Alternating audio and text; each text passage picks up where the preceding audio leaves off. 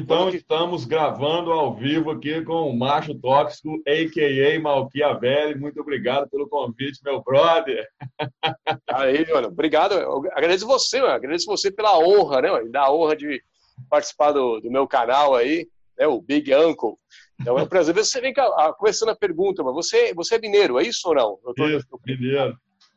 Ah, é? De que local? Que local de Minas? Algum local de Minas. Ah, você não pode falar, beleza, beleza. Porque eu, eu sou metade mineiro, sabe? Minha família era de Lagoa Dourada. Lagoa Dourada, onde é isso? É algum lugar em Minas, cara. Mas Ou Três Lagoas. Lagoa Dourada ou Três Lagoas, eu sempre confundo. Um desses lugares em Minas aí.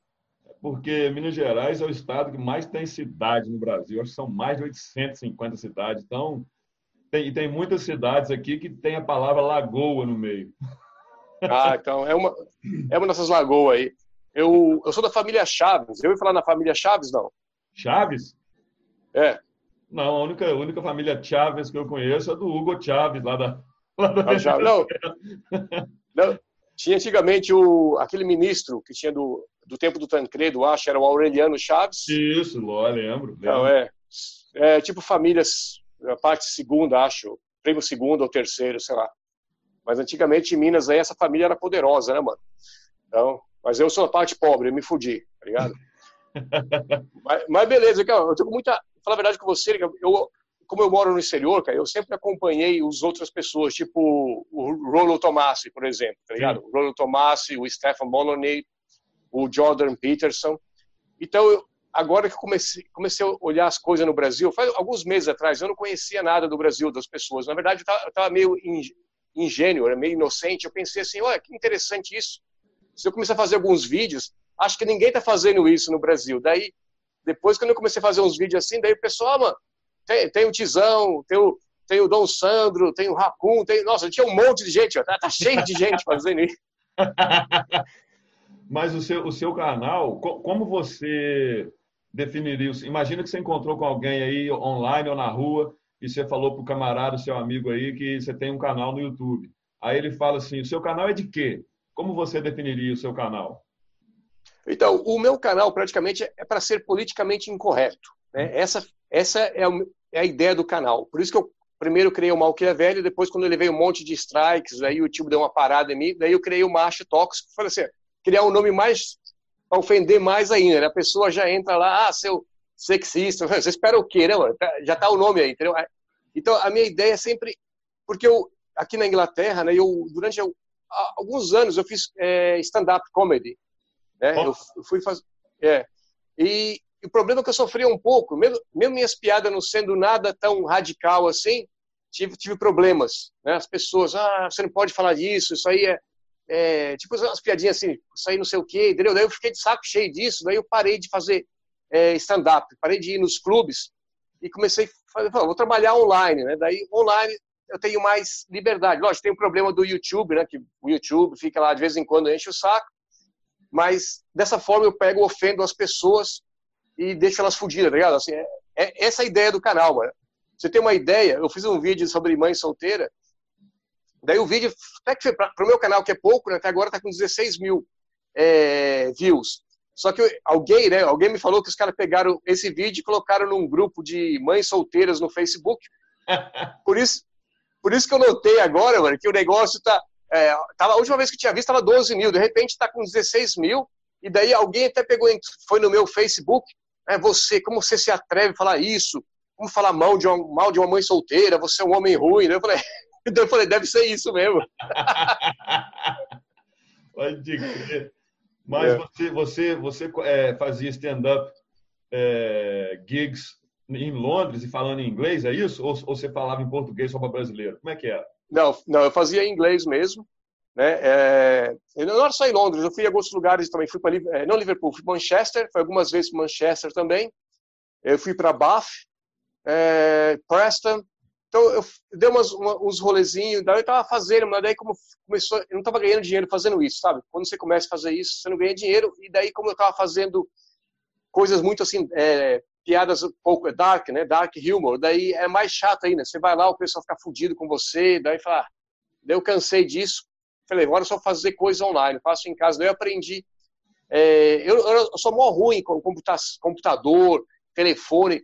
Nos últimos dois anos que comecei a aprender, porque aí não sei como que é no Brasil, mas aqui, mano, aqui, por exemplo, quando eu, eu comprei meu computador da Apple, eu ia, eu ia na Apple, eles tinham uns cursos de graça lá, né? Daí eu, eu tinha hora que eu pegava, ficava o dia inteiro lá, eu fazia um curso sobre isso, um curso sobre aquilo, e fui fazendo um monte de curso. Daí depois eu comprei um, um telefone da Samsung, e da Samsung também. Você pode ir lá na loja da Samsung, daí os caras pegam, né, daí te ensina como usar o telefone. Daí tu melhorando, tá ligado? Por isso que faço, a pessoa não entende.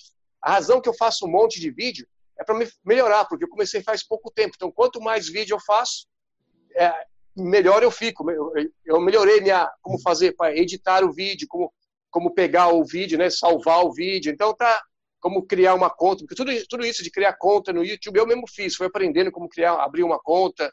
É, como, como, como compartilhar. Então, estou aprendendo ainda. Isso para mim é um processo, porque as pessoas pensam. Eu sei que meu canal é, assim, é pequeno, tá ligado? Mas quando começou, mano, começou do, do zero, lógico. Eu, eu mandava meus vídeos para minha família, minha família, os amigos, os caras, nem minha, nem minha família, meus amigos entravam no, no canal. E, algum, e alguns membros da minha família são LGBT, aí que eles nem falam mais comigo. Mano. Os caras cortaram totalmente a relação comigo. Daí, Daí eu mandei para alguém da minha família, não vou falar quem, mas que eu, entendeu? De que eu tenho, tenho uns parentes LGBT, mandei lá, né, como, é, o que fazer se você tem filho gay? Só de sacanagem. para cortar os laços com a família, velho. Ah, que se foda essa família, tá ligado? Mas vem cá, mano, você, que, você, você mora numa fazenda, é isso que eu entendi? Não, eu tenho mais ou menos uns, uns três endereços diferentes, em três uhum. cidades diferentes. E esse, esse endereço que eu estou agora é o endereço que eu fico mais, mas esse ano também eu estou vendendo isso aqui também. E aí eu vou, vou investir aí numa propriedade rural. Aí eu vou ficar definitivamente no endereço só. Mas aí, aí logicamente, esse endereço ele vai ser mais secreto do que todos os outros, entendeu? Mas é a minha, a minha, o meu plano especialmente agora depois do segundo aviso, né? sendo que o primeiro aviso foi em 2018 com a greve dos caminhoneiros. Você estava em. É. Tem quanto tempo você está em Londres? Eu estou aqui 19 anos. É... Então, eu, eu, acompanho as coisas no Brasil, tá ligado? Eu acompanho os, o, esses protestos, tudo. É... Porque esse negócio, você fala, você, eu vi um vídeo seu falando de é, perman, permaculture, né? Cultura. Permaculture. É, oh, yeah. É. Permacultura é para é para você mesmo fazer o seu alimento. Então, você, é isso que você está planejando fazer ou você já faz? Na verdade, a permacultura é um é. tipo de é um tipo é um tipo de agricultura, mas ela não tem nada a ver. Aliás, ela vai na contramão da agricultura tradicional, porque a agricultura tradicional, especialmente a monocultura, é um tipo de atividade que ela vai degenerando o solo, né? Então você tem que fazer rodízio e assim por diante. A permacultura, ela não é nada novo. No final da década de 60, década de 70, Bill Mollison, é, um, um, um australiano, morreu recentemente. Ele escreveu o manual dele, o manual do permacultor. E a permacultura, basicamente, ela é uma atividade que vai imitando a maneira da natureza agir. Então, dentro da permacultura, você vai criando solo, não só você cria solo, a pessoa pergunta, pô, mas como é que, como é que cria solo? É, como é que faz? Da onde sai a terra, né? Você está pisando essa terra, de onde ela sai? Então, na permacultura, a gente aprende como fazer terra e como também consertar a terra que está estragada na sua propriedade. Então, simplesmente, o camarada observou durante vários anos como que a natureza funciona. Então, utilizando das próprias folhas, utilizando dos próprios dejetos que você tem, que você retira da sua propriedade, você vai é, é, criando o solo, você vai é, substituindo o solo que está degenerado e, e, e, consequentemente, a sua propriedade ela praticamente não produz nenhum lixo. É, por exemplo, se você tiver um sofá velho, sofá, o seu sofá pode até ter partes de metal nele, contanto que não tenha plástico, até um sofá velho você composta ele e transforma ele em terra. Um velo, uma bicicleta velha sua que está lá apodrecendo lá, você composta que é a desgraça e você constrói solo com aquilo. É, qualquer, imaginemos que você vai podar uma árvore. Então você não faz igual o pessoal que faz poda grama, junta aquele monte de grama num saco e põe, e põe do lado de fora para a prefeitura levar, ou, ou, pior ainda, mete fogo naquilo. Né? Então, isso aí é um desperdício. Na permacultura não acontece isso. Permacultura, o único lixo que pode ser gerado na sua propriedade é no caso de você usar plástico, usar mercúrio, é uma coisa que eu não vou fazer, usar essas substâncias aí que, não, que, que simplesmente elas não se desintegram através da compostagem. Agora, é, permacultura não é só isso, né? porque ela também te ensina, através de observar a natureza, como você vai captar água para a sua propriedade, se você não tiver o benefício de muitas nascentes. É, existe também o estilo de permacultura urbana. Você tiver um quintal, até eu tenho, eu tenho alguns vídeos, não sei, não sei o quanto, o quão familiar você está com o meu canal, mas eu tenho um vídeo lá, inclusive esse vídeo que eu fiz foi na época da, da, da, da greve dos caminhoneiros, onde aqui no Brasil né, para tudo, porque aqui não tem ferrovia, né? Grande Juscelino Kubitschek né, fez esse favor para a gente. Então, a gente fica na mão da categoria da classe dos caminhoneiros, não estava chegando nada nas cidades, gás de cozinha, remédio, estava chegando nada. Então, eu fiz esse vídeo mostrando a, o, o quintal de um australiano, quintal dele com 60 metros quadrados apenas, o Mastox. 60 metros quadrados. O cara com mais de 30 espécies de árvores anãs. O cara, o cara, planta, o cara tinha de tudo no quintal dele com apenas 60 metros quadrados e captação da água da chuva. É, isso aí é um exemplo de permacultura urbana. Então, é, o, o, o, primeiro aviso, conforme eu te falei, foi no, em 2018, com a greve dos caminhoneiros, que eu já comecei a falar com o pessoal: olha, é bom não depender dos outros para nada. É lógico, você vai ter ali um, um, um, você vai estar na sua propriedade, seja ela rural, semi-rural ou urbana. É lógico, você vai ter um bom relacionamento com seus vizinhos, ajudando eles quando eles precisam, e eles também vão te ajudar quando você precisa, mas você não deve depender né, de água, de nenhuma, de nenhuma, de nenhum estabelecimento, muito menos estatal, né, da energia deles, muito menos da comida processada que é fabricada nos grandes centros. Então você não pode é, é, ficar nessa, nessa dependência. Esse foi o primeiro aviso. Aí sabe como é que brasileiro é, né? De acordo com aquela famosa máxima de Schopenhauer, né? Toda verdade ela passa por três estágios, né? Inclusive, o, o acho que o, o Viking Diopes até falou isso na entrevista que ele te deu. Primeiro, a verdade ela é ridicularizada, né? o pessoal começa a rir. Depois, ela é fortemente combatida. E o terceiro estágio é quando ela é aceita como auto-evidente. Né? Então, quando eu falei aquilo, ah, o tiozão tá doido, o tiozão aqui, isso é uma piada, vê se pode, vida rural. Agora, nós estamos com essa palhaçada aí do CV19, né? O Coringa Vinho, é. Coringa Vinho, Coringa Vinho. se é o Coronga, né?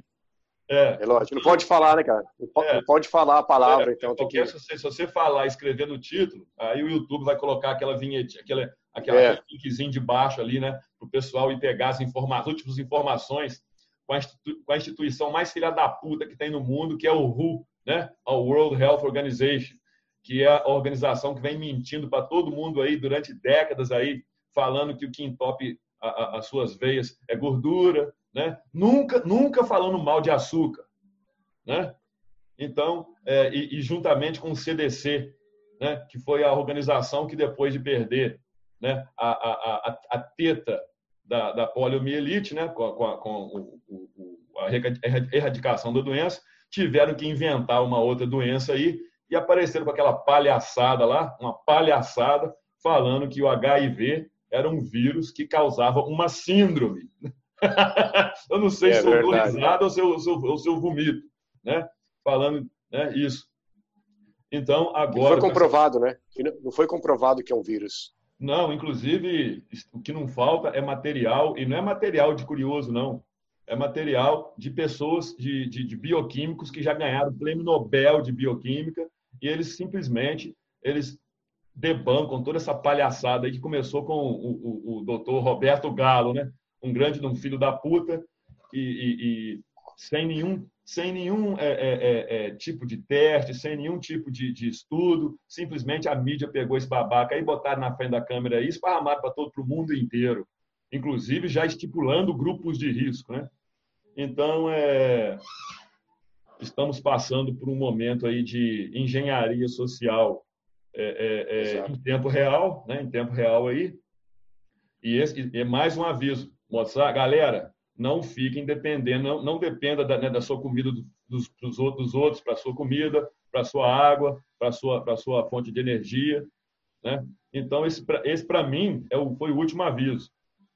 Não só estou vendendo essa essa residência aqui, como estou vendendo as outras duas que eu tenho, dois imóveis que eu tenho de aluguel e vou vazar para o meio do mato, entendeu? Vou vazar para o meio do mato e vou sumir mesmo, cara. Estou de saco cheio da vida urbana. O livro que eu estou escrevendo aborda muito e aborda extensivamente todo o processo de urbanização, como ele sempre foi falho até hoje.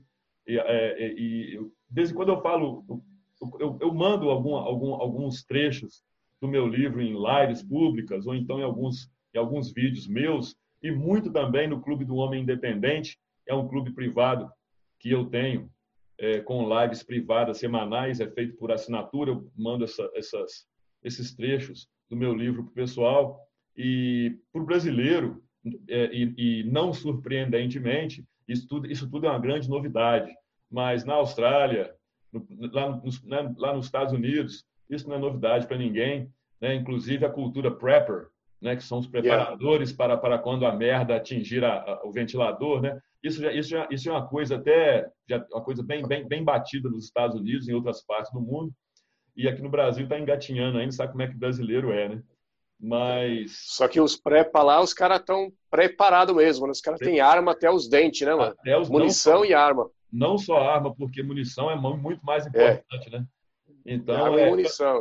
Eu até vi um vídeo seu, você publicou recentemente, né, mostrando um, um, um, protesto deles lá contra o Coringa Vinho, CV19, e a galera toda na rua em peso, neguinho com a R15, neguinho, neguinho é. armado, né?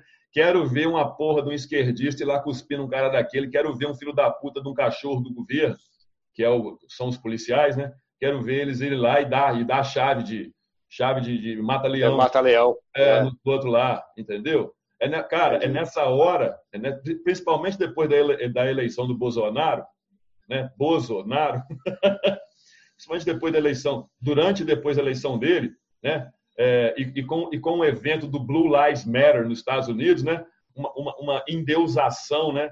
Da, das forças policiais aí pelos pelos leigos aí, os, os incautos aí. Mas agora, quando acontece uma merda dessa igual aí do, do Coringa Vinho aí, né? É que você vê como que o policial que você endeusa, ele mesmo vai te fuder baseado em ordens dos seus superiores que eles não podem contrariar. Outro exemplo também muito bom, que aconteceu muito na Europa e, e nos Estados Unidos, talvez aconteça até hoje, é quando um, um, um, prefeito esquerdista ou um governador esquerdista manda a polícia stand down. Eu nem sei como é que fala essa merda em português, manda a polícia não, não, não, não, não é, como é que fala? Como é que fala stand down em português? Me ajuda aí, caralho. Boa pergunta, cara. Boa pergunta. Eu tô mais longe do Brasil, vai. Caralho, porra, stand down. Stand down é não, é não tomar partido. A polícia não interferir, ah, né? Não interferir. Não. Ah, é, não interferir, exato. É. Então, manda a polícia não interferir quando estava havendo alguma manifestação daqui, daqueles que eles chamavam de, entre aspas, e alt-right, e quando o pessoal, e o pessoal nojento do Antifa ia lá com, é. com, com pedra, com, com aqueles é, mace, como é que fala? Pepper spray. Pepper, Pepper spray. spray. E, e, e, houve é. até o caso do, do, cara que, o cara que, acho que matou o outro, que era, que era um professor de Berkeley, e deu uma cacetada na cabeça do outro com aquela, com aquela tranca de bicicleta. É, matou o cara. Matou o cara, entendeu? Então, é. a polícia já estava avisada para não fazer nada. Porque o prefeito né, daquela cidade, daquela localidade, daquele county, daquele condado, distrito, ou então o governador é. do, do, tal estado lá é um cara da esquerda que apoia toda essa, essa, essa, essa, covardia nojenta do pessoal do Antifa aí, né? Então, é, é você ver como que a polícia não está aí para poder proteger ninguém, não está aí para poder ajudar merda nenhuma, nem uphold the law, o caralho. A polícia está aí para obedecer aos seus donos. Então, se os donos falarem para a polícia fazer carinho, vocês vão fazer. Mas se vocês falarem para a polícia te fuder, eles vão te fuder. Eles não lembram nem um, nem um pouquinho, eles não lembram que eles têm uma família, que eles têm um pai, uma mãe, que eles têm irmão, irmã, e eles saem fazendo as coisas absurdas que nós estamos vendo eles fazendo, tanto aqui no Brasil quanto fora do Brasil. Né? A covardia que eles fazem. Às vezes um senhor sozinho numa praça. Que, que, esse, que, que perigo que esse cara está representando? Né? Exato, você não vai ter noção nenhuma. É, o ah, Estado, né? Tipo, o Estado só quer te fuder, mano. Só... Aproveitando que tô falando de política, eu vou fazer uma pergunta. Então, você, você apoiou o Bolsonaro e depois mudou de ideia? Como tá? Ou você nunca apoiou? Como, como tá a sua posição com, com relação ao Bolsonaro? Na verdade, é, o que eu fiz foi dar aquele voto é, contra a esquerda. Né? Eu, não, eu não votei pelo Bolsonaro, eu votei contra a esquerda. E, diferentemente do que as teorias falam, né? Esse, esse tipo de voto, como foi o meu, adiantou porque houve a fraude na eleição aqui. Houve a fraude, e houve fraude cabulosa na eleição aqui, mas pela, pela quantidade enorme de votos que o Bolsonaro teve, nem com, a, com a, toda a fraude que, que, que, houve por parte dos esquerdopatas aí, né, é, ele deixou de ser eleito. Então, foi o único motivo pelo qual eu votei nesse, nesse babaca, nesse, nesse Bolsonaro aí. Votei, não só votei, como fiz um pouquinho de campanha também. Um pouquinho eu fiz. Mas eu sou ANCAP e, na verdade, eu tenho nojo de, de qualquer tipo de governo, de Estado, né? Eu acho que os países, vamos dizer assim, eles deveriam ter uma administração, não um governo. E essa administração, ela deveria ser é, responsável como administração de qualquer firma, de qualquer empresa. Fez merda, é pé no cu mesmo. E fez a merda muito grave, é cadeia, é multa, é, entendeu? E assim por diante. Não vejo nenhum mistério, não precisa de nenhuma filosofia genial para você chegar nesse tipo de conclusão mas conforme já citamos aqui e na sua entrevista lá com o, o Viking de Ox também já foi falado, né? A verdade sempre passa por três fases, né? Disse aí o meu querido Arthur Schopenhauer, o, o, o filósofo mais odiado pelas nazis. É. Vem, vem falando, falando do Schopenhauer, alguém me falou que no final, quando ele estava morrendo, é, no final teve uma mulher que cuidava dele. Daí ele falou que muitas ideias que ele teve sobre as mulheres, ele tipo meio se arrepende, que ele mudou de ideia. É, isso é verdade ou não? Eu não sei, não faço a mínima ideia. Uhum. Não faço a mínima ideia é... e não acredito também que seja verídico isso aí, porque vamos levar em, em conta, né? que essa mulher que cuidou dele aí, essa uma mulher que cuidou dele aí, ela cuidou dele, vamos admitir, eu não, eu não sei nada disso, entendeu? O, é, tô ligado. Mas admitamos que seja uma enfermeira ou, ou, ou alguma dessas tomadoras de conta de idosos que recebeu para isso. Então, se ela recebeu para isso, né? Agora, admitamos que seja uma mulher que, que, que realmente o amasse, né? No sentido afetivo da, da palavra, né? Então, ele simplesmente ele encontrou uma unicórnio. Isso aí, simplesmente, é uma, é uma exceção que prova a regra. É, sem contar que, de repente, o cara já estava meio veião, já, já nem já estava pensando bem. É. Tem isso. Agora, você, você, já ouviu falar do Anton LaVey? Não. Da Igreja de Satã, fundador da, da Church of Satan, na década ah, de 70. De, de, tem, tem duas, tem dois tempos, parece. Tem duas, de dois caras. Teve o mais velho e o mais novo. Qual que é? É o mais novo ou o mais velho? Não, então só tem um que chama Anton LaVey. É, mas, é, mas teve dois, dois, dois caras que fizeram. Teve, tem dois, duas religiões, The Temple of Satan. Tem, tem dois. Eu tenho certeza disso. Não, não. Até eles, brigaram entre eles. Não, eu estou falando da Church of Satan.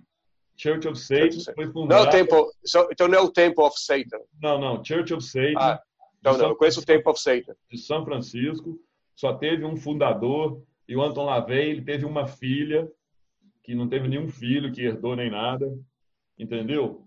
E eles falaram também que no leito de morte dele, que ele se arrependeu e que ele, né, que ele pediu para ser batizado, e que não sei, tudo balela, tudo balela. Ó, existe, existe muita mentira inventada sobre várias personalidades que, né, supostamente no seu leito de morte teriam se, né, teriam, é, é, teriam, como é que fala, recanted, é, cara, meu português é uma merda. Eu sei falar as coisas em inglês, mas não sei falar em português. Tipo assim, se arrependeu e mudou de ideia. Ah, né? tá ligado, é.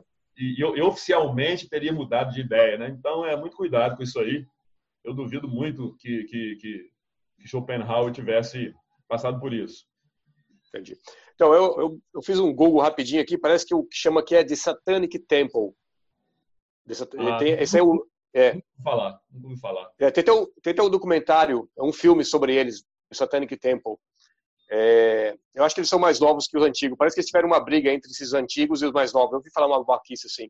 Vamos ver que eu vou falar do assunto mais falado dessa semana, cara. O assunto é mais falado dessa semana nem, nem é o corona, é o, é o negócio do Whindersson, mano. O Whindersson Nunes se separou da Luísa Sonza, mano. Que isso, velho? Tô sabendo, não. O Whindersson é aquele comediante que tem quase 40 milhões de seguidores. No é, isso mesmo. Ah, é, se separou, mano. Tá todo mundo falando isso, todo mundo. Dom Sandro fez vídeo sobre isso, todo mundo, até eu fiz. Como é, como é, é, é, o nome da mulher dele mesmo? É Luísa Sonza. Sonsa.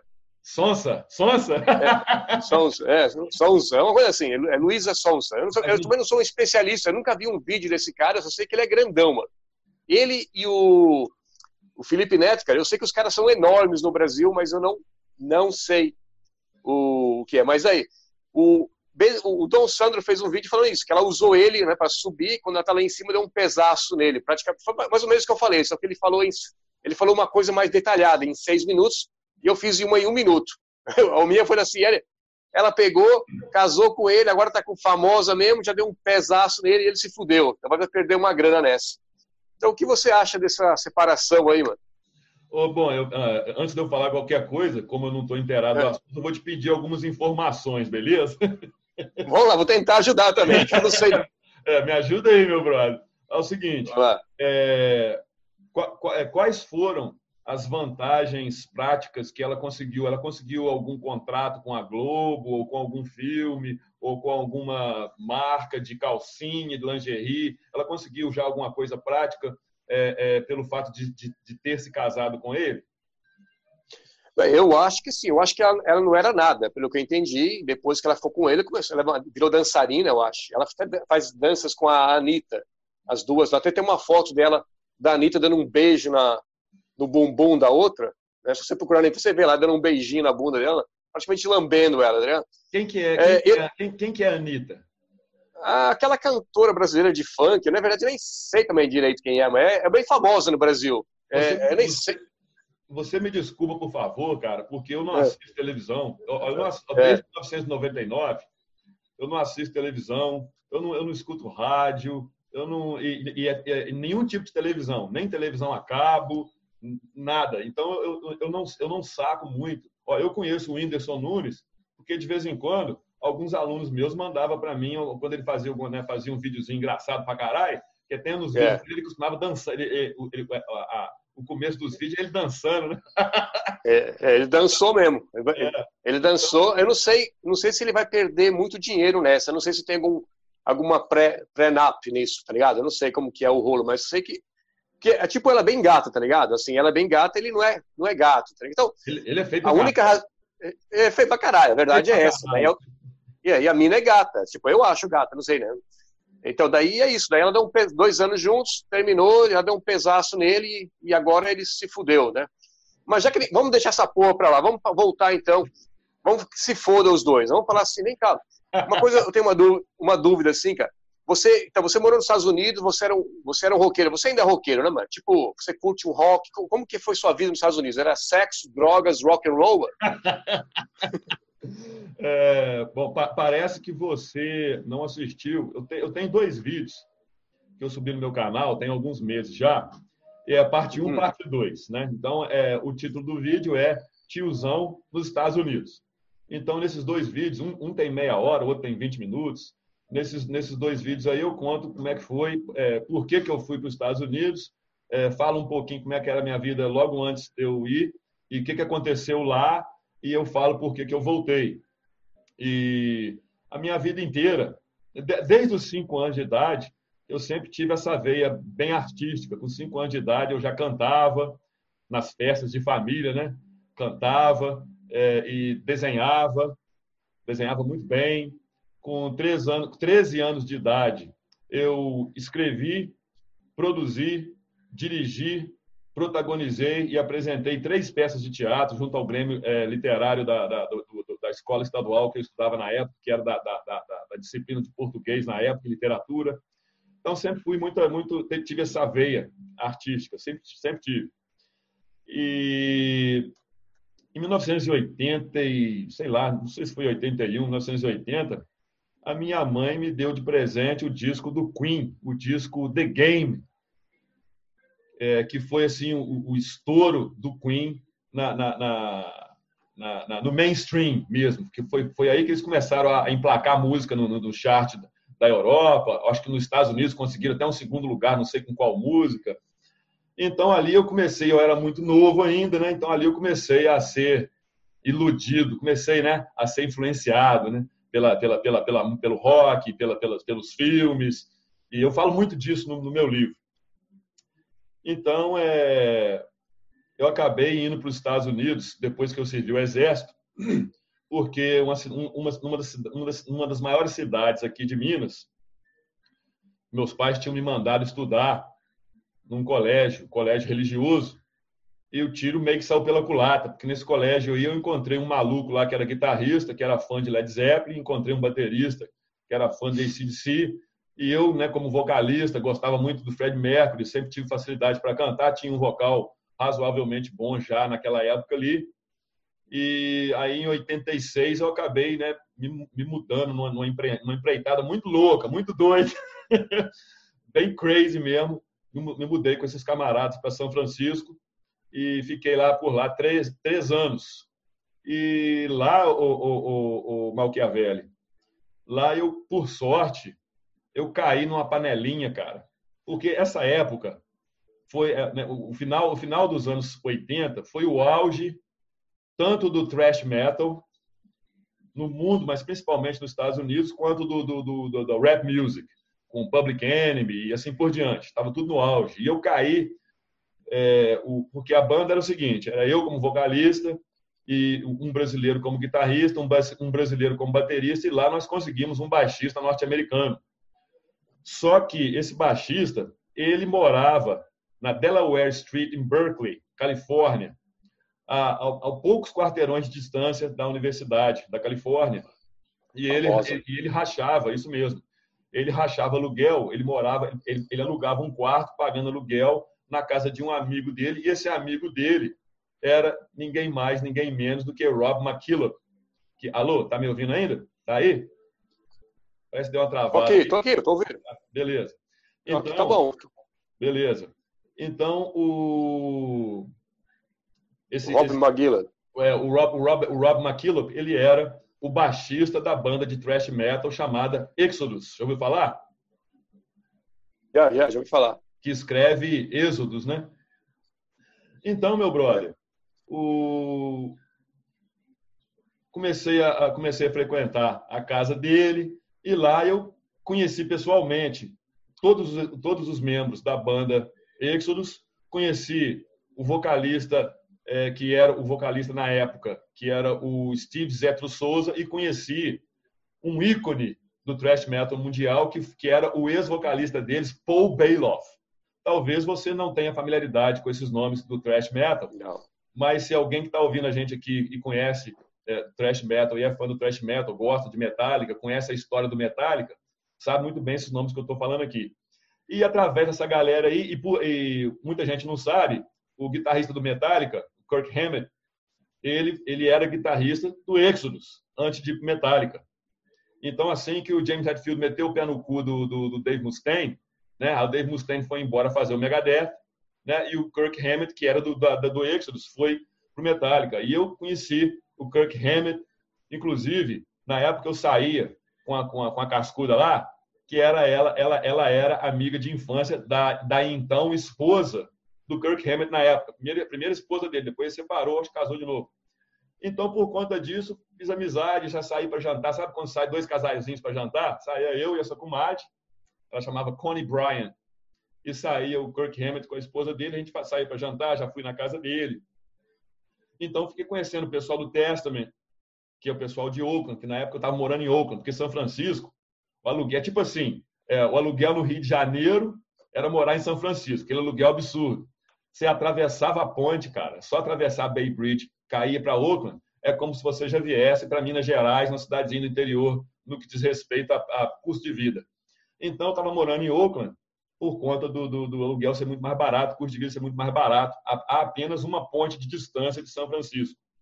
Então, é, ali em Oakland, era, era, era o centro ali, né, do, do, do, do tanto do pessoal do, do, do Exodus quanto do pessoal do, do, Testament. Então, até quando eu, vim, quando eu fui embora, quando eu vim embora para o Brasil, a maior parte dos meus móveis da Copa e da sala eu vendi para o Chuck Billy, que é o vocalista do, do Testament, e mantive contato com eles por carta e por telefone muito tempo depois, de depois é, que, eu, que eu voltei para o Brasil. E na época da internet, já na época do MSN, eu retomei contato com eles, né, assim, por vídeo e tudo mais. Mas respondendo a sua pergunta, eu comecei né, dentro do rock e tal, é, já tinha estudado, aos 14 anos eu estudei, aos 12 anos eu estudei por dois anos violão clássico, depois comecei a estudar canto lírico, e sempre tive uma queda por música clássica, sempre tive. Mas aí, ao voltar para o Brasil, o que aconteceu, meu querido, foi que eu fui aumentando a minha exposição à música clássica e diminuindo a minha exposição ao rock, principalmente ao, rock pesado. É, a minha última, a minha última, como é que eu vou dizer assim, a minha última aposta no rock pesado foi essa banda aqui, ó, não sei se está dando para você ver aí. Spitz? Spitz. Essa, essa, essa banda é uma banda de, de thrash metal uma banda com vocal rasgado, vocal gutural mesmo, era uma mistura meio que de Fioncelmo do Pantera com, com Max Cavaleiro do Sepultura, o vocal. É, eu, te, eu tenho um canal no, no, no, SoundCloud, depois eu te mando o link, você dá uma ouvida lá, tem as músicas, tem, tem tanto eu é. cantando no speech, com vocal bem rasgadão mesmo, como tem também eu cantando músicas do Fate No More, músicas que requerem, né, cantando músicas do Led Zeppelin, é, inclusive oh. cantando aquela Cult of, uh, Cult of Personality, do Living Colors, que é uma música muito difícil de cantar, é uma música que requer um vocal bem bem trabalhado. Então, a minha a minha minha range vocal, que eu não sei como é que fala isso em português, é bem ampla. Então, eu eu como como assim, como é, procurando um efeito catar de catarse, eu entrei para essa banda quando eu estava já com meus 35 anos. Eu eu era no mínimo 10 anos mais velho que todo mundo da banda, do Speech. Então ali foi meu último meu último contato com rock bem pesado, mas depois que eu comecei ah, na, no mundo da Red Pill e comecei a estudar é, é, é, é, etnomusicologia e psicobiologia, comecei a acompanhar o material do Dr. Hans Uter. Eu comecei a ver, comecei a perceber também em mim, na prática, é, os efeitos nocivos desse tipo de música, especialmente quando comparados à música que realmente é a música de qualidade, que é a música clássica. Então, é, eu, logicamente, eu continuo ouvindo rock, continuo ouvindo tanto rock clássico quanto rock porrada. Eu, eu ainda escuto bandas como Seven Dust, no lado mais pesado, é, é bandas como Seven Dust. É, também escuto bandas como Rush, né, no lado mais progressivo, no lado mais trabalhado, né? Mas o estilo de música que eu mais me exponho mesmo é música clássica. É, Bach, Paganini, Vivaldi, Verdi, é, Chopin, Beethoven e assim por diante. Esse é o tipo de música que eu, que eu me exponho mais, é, esse é o tipo de música que eu sinto que, que me faz bem. E ao, quando estou escutando música mais porrada, é, por exemplo, na hora que eu estou malhando, né? na hora que eu estou malhando, estou escutando lá um, um, um, Mexuga, por exemplo. que aí é o auge do extremo, né? Então, é, é, a minha relação com música, ela, ela, ela, ela, sempre foi assim, ela foi sempre muito volátil e ela culminou agora né, em, em, com a música clássica. É o, que eu, é o que eu gosto mesmo de, de expor com maior frequência. Tá certo. Vem cá, aproveitando que você falou que você mudou um pouco, como você se define? Você se define lá, sei lá, Red Pill, MGTOW, é, Alpha, Beta, o que é, porque eu não, eu, eu, também não, eu não quero fazer perguntas que o pessoal já falou já antes. Eu quero pegar. Eu não, também não vou querer ser legal para você, entendeu? Eu também vou querer ser um pouco assim, tentar entender você e da mesma forma desafiar você, tá ligado? Então, como você se define? Você, você, é você se acha que é um cara, um alfa mesmo, um cara, sei lá, um cara fudido ou como, como que é? Você, antes disso, você é um red pill, um MGTOW, qual que é? Ok, excelente pergunta é, e muito boa a sua abordagem. Continue assim. Então é o seguinte, você já ouviu falar do lobo Sigma? Não, eu, ah, não, já ouvi falar de Sigma. Eu falei, já ouvi falar que o pessoal tem o Sigma, tem o homem Sigma, é. né, tem o Alpha, tem o Beta, tem, tem, tem um monte de tem um monte de, eh, de range, mas o principal que o pessoal fala geralmente é o, é o Alpha e Beta, né? só fica é, naquela, mas tem, tem um monte. É, eles ficam é. ali. Então eu não me enquadro em nenhum deles. É, de, depois que você, depois que a gente desligar aqui, que você for, né, for, for ir para Londres e eu for aqui para Minas, uhum. você assiste aí o documentário chama Black Wolf. É o nome desse documentário, Black Wolf. Aí, na hora que você for digitar isso aí no YouTube, você digita aí Black Wolf Sigma. Esse é um documentário, esse é um documentário muito bom de vida selvagem. Eu gosto muito de assistir documentários de vida selvagem. E esse é um dos melhores documentários que eu já vi.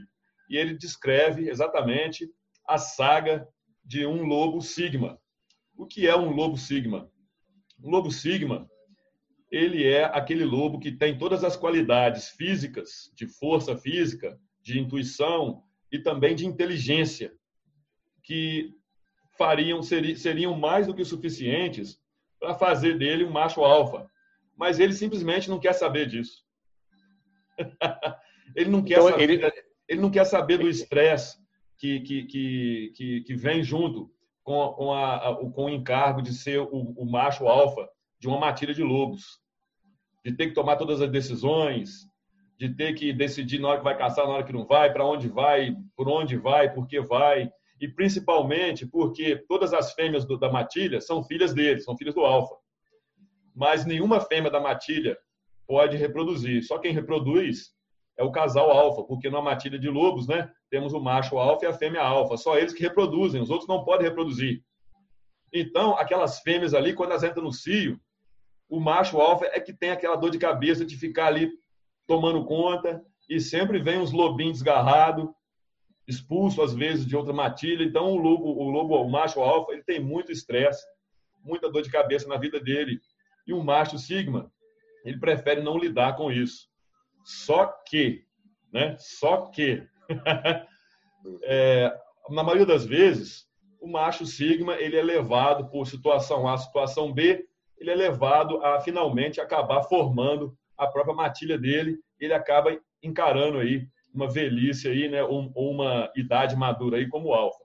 Agora, o homem alfa ele não tem essa, ele não tem essa, né? Ele não, ele não há a necessidade dele, dele ser dependente dessa, dessa, dessa, dessa tradição, né? Dessa, dessa herança até um tanto quanto biológica, né? Porque nós temos uma diferença, né? Entre nós e os animais, nós raciocinamos, né? Claramente, né? Temos essa, essa, essa, essa inteligência é, é, um pouco mais avantajada do que os animais, né? Porque, eu acho um absurdo também falar que animais não pensam, não raciocinam. Se você for observar a vida dos lobos, a vida do, principalmente dos corvos, né? vida dos golfinhos, das baleias, elefantes, você, vão, você vai notar que eles têm inteligência, eles raciocinam até um certo ponto, sim. Só que a gente extrapola isso. Então, um homem sigma, ele vai se diferenciar do, do, do lobo sigma, que, né, é, citando a mim mesmo como exemplo, nunca me casei, nunca tive filhos, não vou me casar, não quero ter filhos e não não não não, não aprecio, muito menos invejo a posição de macho alfa. O que mais tem por aí, meu querido, é macho alfa, blue pill, pagando pensão para modernete aí, servindo de cucão. É, inclusive, né, alguns deles aí é, é, com, com canais aí é, bombando no YouTube aí e, e, e, e passando a, aquela mensagem de, de, de, de autoconfiança, né? de como você eh, deve fazer para você formar os seus haréns. Né? Isso tudo aí eu acho uma grande uma babaquice. É, eu sou contra tudo isso aí. Eu fujo desse esquema e não quero saber de nenhuma semelhança com qualquer parte da vida de um macho alfa. É, não acho que seja por aí. É, mesmo sendo um macho alfa, né? É, red pill, né? Para mim, não, não, não, não existe nenhum, nenhum, nenhum chamariz, não existe nenhum atrativo nesse estilo. Não quero, não quero liderar nenhum grupo, não quero é, é, é ninguém olhando para mim como, como esse modelo a ser seguido, no, no sentido de o macho alfa, né? aquele que toma as decisões pelo grupo, aquele que vai, entendeu? Nesse, nesse, nesse tipo de abordagem. Agora, no que diz respeito ao tipo de pílula, né? Eu tive a minha fase, eu tive uma longa fase blue pill, logicamente, né? Fui entrando na red pill aos poucos e o meu primeiro contato com a red pill foi bem cedo, aos meus seis anos de idade, quando eu descobri né, através de, uma, de, uma, de, um estratagema que eu, que, eu, que, eu, que, eu, que eu armei na minha própria casa, eu descobri que o Papai Noel era mentira. Ah, eu vi esse vídeo. É, eu, eu... não existia. Essa foi a minha primeira Red Pill, mas no que diz respeito às outras coisas, né, principalmente relacionamentos e tudo mais, a Red Pill veio chegando devagarzinho. Depois da Red Pill, eu passei para Black Pill, é, que foi uma fase bem negra, né, onde você pensa um monte de besteira. Mas depois, né, eu cheguei a Honk Pill. Eu não sei se você está familiarizado com a expressão. Você está? Eu tô ligado, tem o um palhaço, né? O palhaço Honk Honk, né? Clown World. Daí, é, na verdade, eu, eu, eu, sei que o pessoal usa isso, mas eu não sei o significado. É o seguinte, o, o palhaço surgiu com a expressão Clown World, né? Que desde, a, desde Roma Antiga, né? Aquela cultura de pão e circo, né? Então, é, Clown World, que seria o mundo do palhaço, o mundo picadeiro, o mundo é um circo. Então, você não deve levar muito a sério né? Todo, todo, todo, esse teatro que é o mundo, que tudo é um teatro com cartinhas marcadas, né? É, é, é, a maioria aqui no Brasil ainda não chegou nisso não, mas nos Estados Unidos, por exemplo, presidentes não são eleitos, eles são eles são selecionados. É, e essas essas guerras que a gente vê por aí é, é, é tudo racket. Como é que fala racket? É tudo vigarice, tudo vigarice de banqueiro, principalmente de banqueiro, né? E dos movers and shakers, né? dos formadores de políticas, né? essa, essa minoriazinha, né? esse 1, pouco por cento aí, que, que são os formadores de políticas, aí, os, os, os, os Bill Gates of Hell da vida, se é que você me entende. Né? Tô ligado, tô ligado. Então, é, a Rompeu é o seguinte, a Rompeu é, é, é, a, é basicamente a consciência de que a parada vai piorar ainda muito antes de querer começar a dar sinal de uma possível melhora. A gente sabe disso. E a gente, e a gente saiu também daquele paradigma que, que atormenta muito o pessoal da Red Pill aí, que é achar que vai mudar o mundo, né? Que, ah, não, eu vou, eu vou dar a minha contribuição para fazer um mundo melhor. E como se isso fosse realmente é, é, é, é atingir níveis é, é, em termos de número, né? É, muito significativos, né? Você vê aí com um canal aí igual do Felipe, Felipe Megué, Felipe, Felipe Neto, Neto, ou então um canal aí que é só de palhaçada, de piada aí como o do Whindersson Nunes aí, são canais aí, né? Que tem aí, né? Dezenas de milhões de seguidores aí, mas vai ver qualquer canal aí que está ensinando uma Red Pill, está ensinando uma Honk Pill aí, né? É umas poucas dezenas, né? Eu, eu até fico surpreso como é que o meu canal, né? É, abordando os temas que eu abordo. Aqui no Brasil tem mais de 40 mil inscritos e eu consegui isso em menos de dois anos. Eu fiquei, eu fiquei muito surpreso com isso tudo, né? que eu não, não imaginava. Mas mesmo assim, né? o que é 40 mil inscritos, né? perto da quantidade de homens que existe no Brasil? Não é nada. Né? É nada. Então, é, o, quando o pessoal da, da, da Red Pill ele entra naquele, ele, ele, ele passa pela consciência Black Pill, mas percebe que, apesar de não haver nada que possa ser positivamente feito para mudar a situação de uma maneira significativa, não há por que também você ficar com pensamentos lúgubres, né? de, de, de, de entreguismo, é, de niilismo, de, de, de suicídio. É, não, você simplesmente vai fazer o que você tinha que estar tá fazendo desde que você nasceu aqui, porque para mim esse, esse planeta aqui é uma colônia penal uma colônia, uma grande uma colônia penal, com a natureza muito bonita, a topografia muito bonita, tem locais maravilhosos, né? geograficamente falando, esse planeta aqui é lindo maravilhoso, mas populacionalmente falando, isso aqui não passa de uma colônia penal, uma colônia correcional. Então, numa situação dessa, o máximo que você pode fazer é tornar a sua pena aqui, né, a sua jornada aqui, o menos desconfortável e o menos estressante possível. Então, é, é, né? E, e, por que não assistir o circo pegar fogo de camarim, dando suas risadas, não estressando e, e ajudando quem você pode, recebendo a ajuda de quem você pode confiar. Né? No caso que eu estava, no meu livro eu abordo o número de, de, de que foi um antropólogo que estipulou que ninguém consegue ter um relacionamento significativo é, é, que, que possa envolver confiança com um número maior de cento, do que 150 pessoas. Né? Então, eu coloquei é. os meus dois centavos na minha abordagem, que eu coloco esse assunto no meu livro também. Eu, eu vi esse vídeo, eu vi essa parte do vídeo. Ah, então beleza. Foi é. até, Os últimos. Uma, o, uma live. Foi uma live. Uma foi uma live. Eu, é. Porque eu, eu para entender mais você, eu acho que eu vi pelo menos umas cinco lives. Excelente. Eu, eu, é, eu via com, com o Viking, né? Os dois Vikings. Isso. Que eu lembro. É, Dom Sandro, eu via com o Dom Sandro também. Entendeu? É, então, mas aproveitando essa coisa, tem muita gente, né? Muita gente dessa que pensa assim, né?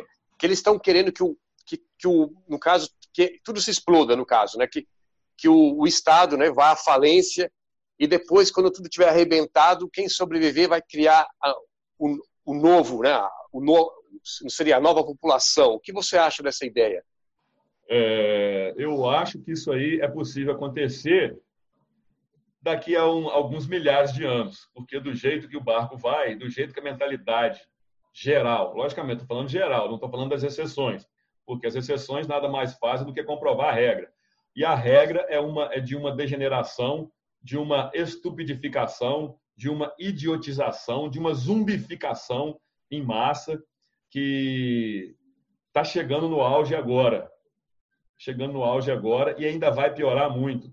Então, essa, essa, essa utopia, essa utopia libertária, eu não acredito que vá acontecer da forma que eles, é, vários deles aqui e ali falam, descrevem, é, e além disso, eu não acho que vai acontecer antes de alguns milhares de anos terem passado e, e esse, esse, esse sistema que está vigente ter, ter desmoronado e ter sido esquecido. Entendi. Então, por exemplo, o sistema, o sistema romano, né? Nós temos aí mais ou menos aí, né, dois mil anos que se passou.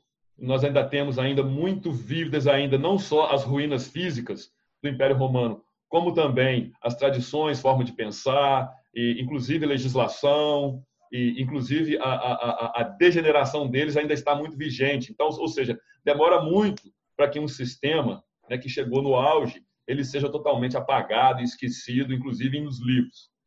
Então, se é que essa utopia vai acontecer neste planeta aqui e neste plano aqui, se é que vai acontecer, né? Eu acho que vai demorar milênia, né? No mínimo, no mínimo, no mínimo. Então eu acho que a merda vai feder ainda muito mais antes de começar, a, antes, antes, antes de talvez ser lavada e talvez encarar uma possibilidade de, de, de receber um perfume. é.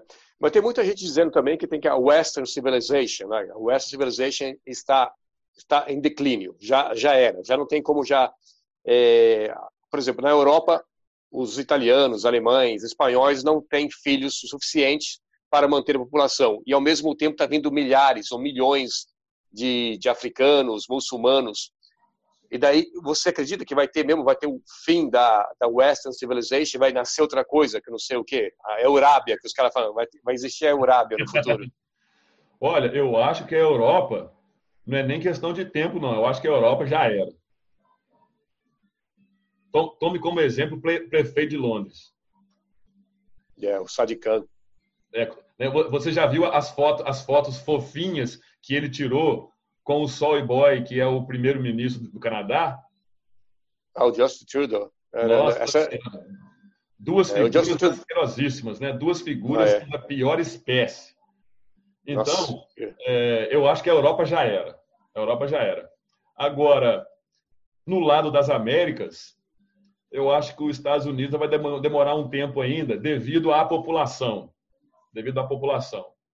Que o, o, o número de zumbi é enorme nos Estados Unidos, mas o número da população nos Estados Unidos que está ligada, que está alerta contra esse tipo de, de, de, de, decadência também é enorme. Você pode ver aí que nessa época aí de, de Coringa Vinho, o aumento da, da venda de armas de fogo nos Estados Unidos ele chegou a, a 2 mil por cento.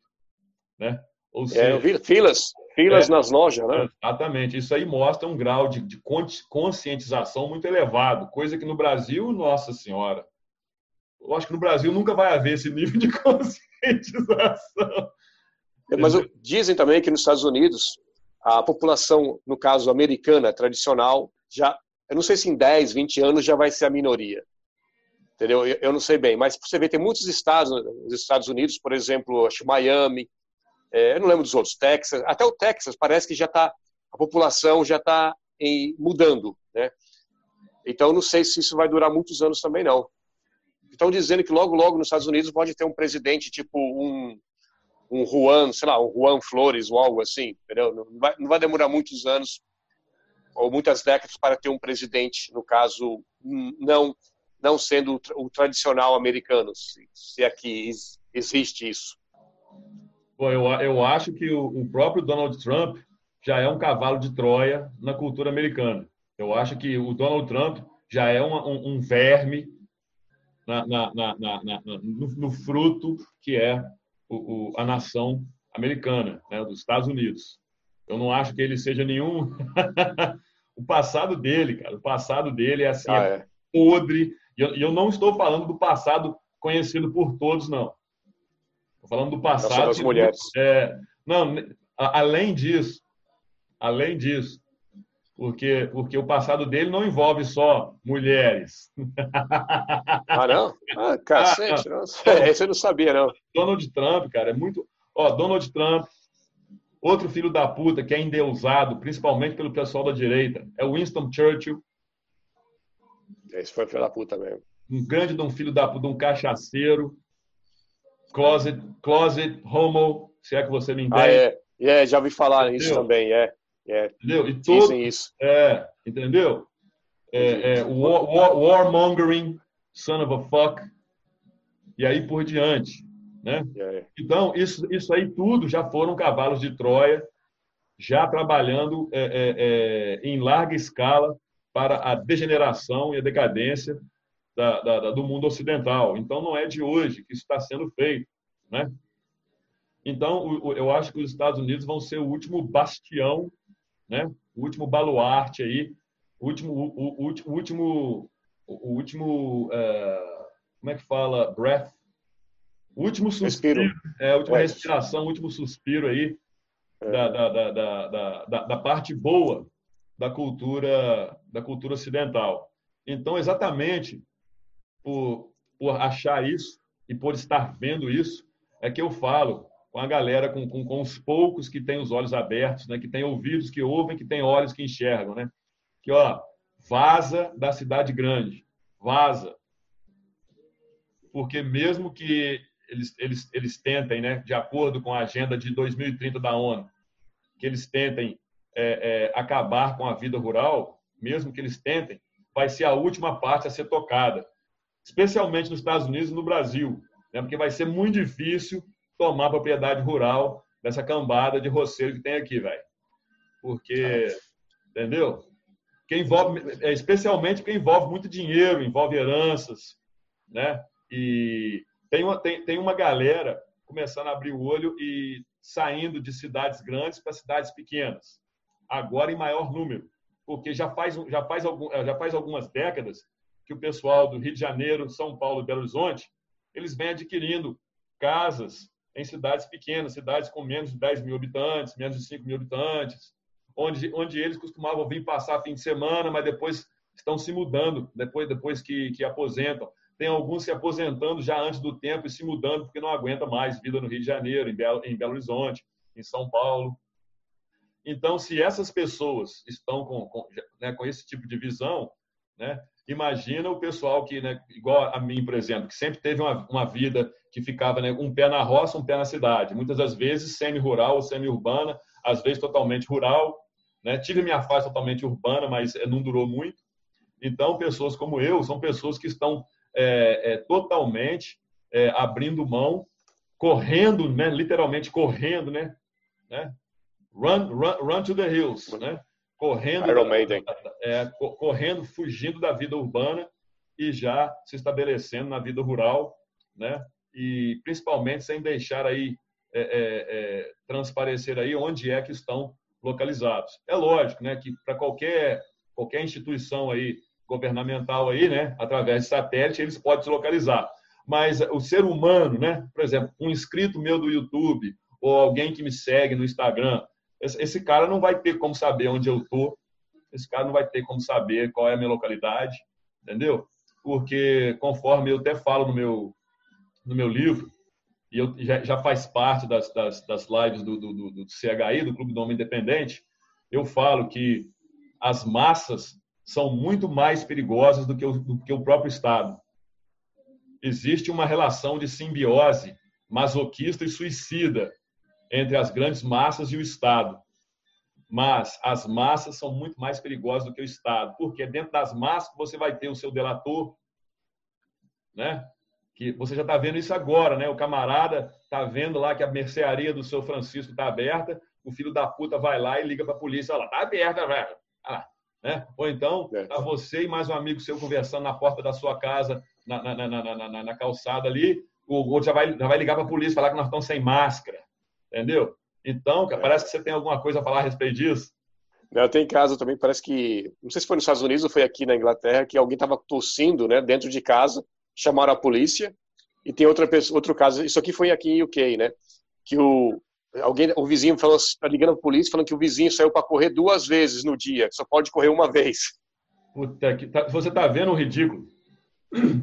Isso, isso, aí, é, isso aí é a mesquinhez, isso aí é é, é, é, o, é o lodo, isso aí é o lamaçal, é a escória, né? que nós damos o nome aí de massas, as massas populacionais. Né? Eu, o, o, o, o Malchiavelli, eu sou, eu sou 100% misantropo e, e, e, fico cada vez mais intensamente misantropo.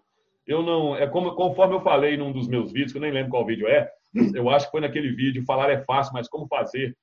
Eu falo e repito. Os, os, os melhores dias, e não são poucos, os melhores dias da minha semana são aqueles dias onde eu não tenho que ter contato nenhum com o ser humano. Melhores dias.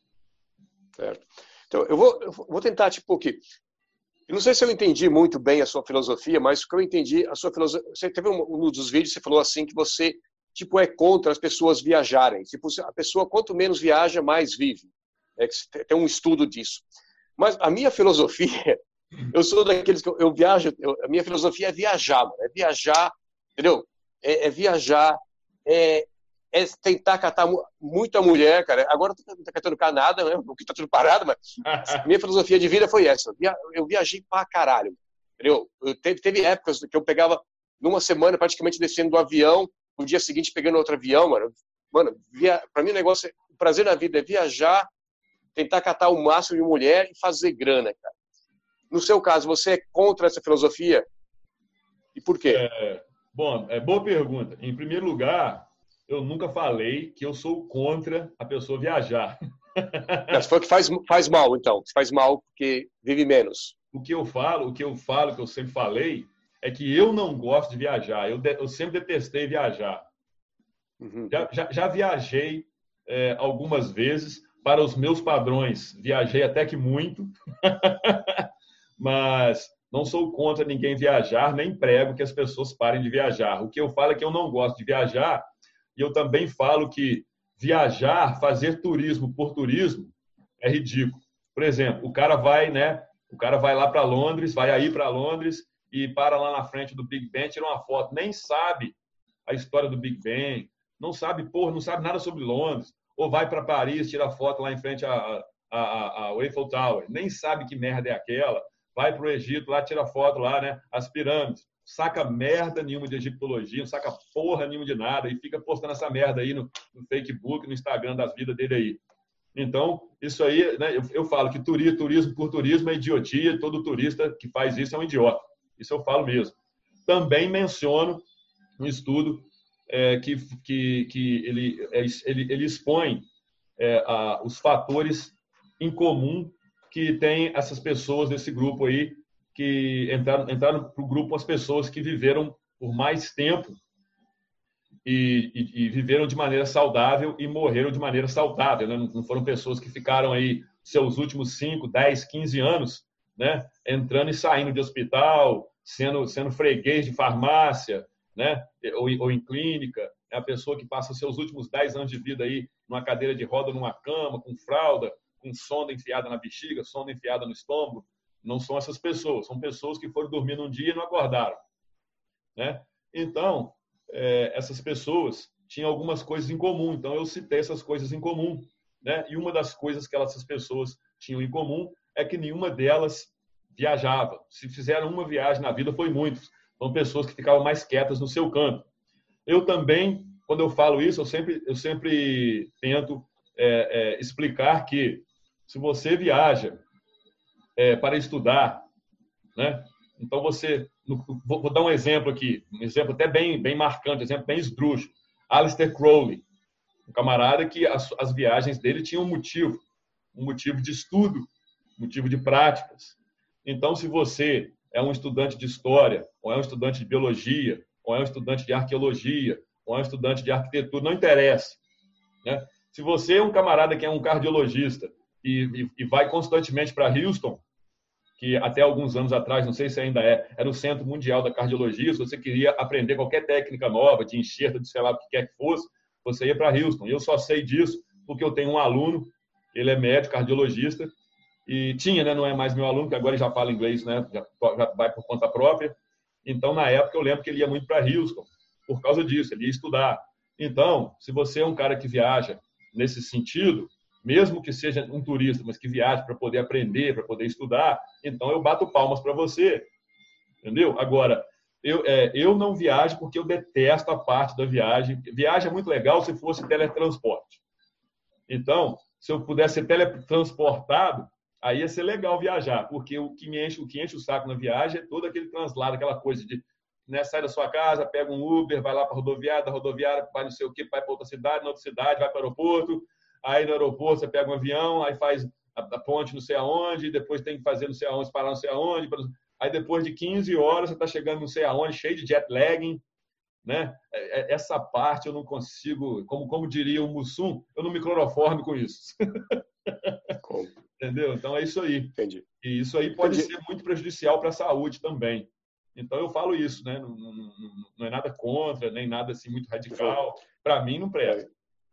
Entendi. Então, uh, quando eu quis encontros, assim, eu entendi que você não era a favor. Mas uma coisa que eu entendi, você recomenda muito as pessoas, no caso, as pessoas irem para o interior, no caso, comprar uma terra, certo? Viver essa vida assim.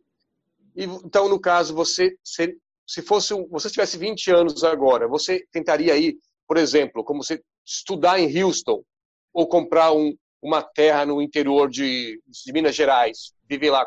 Qual qual que seria a sua coisa?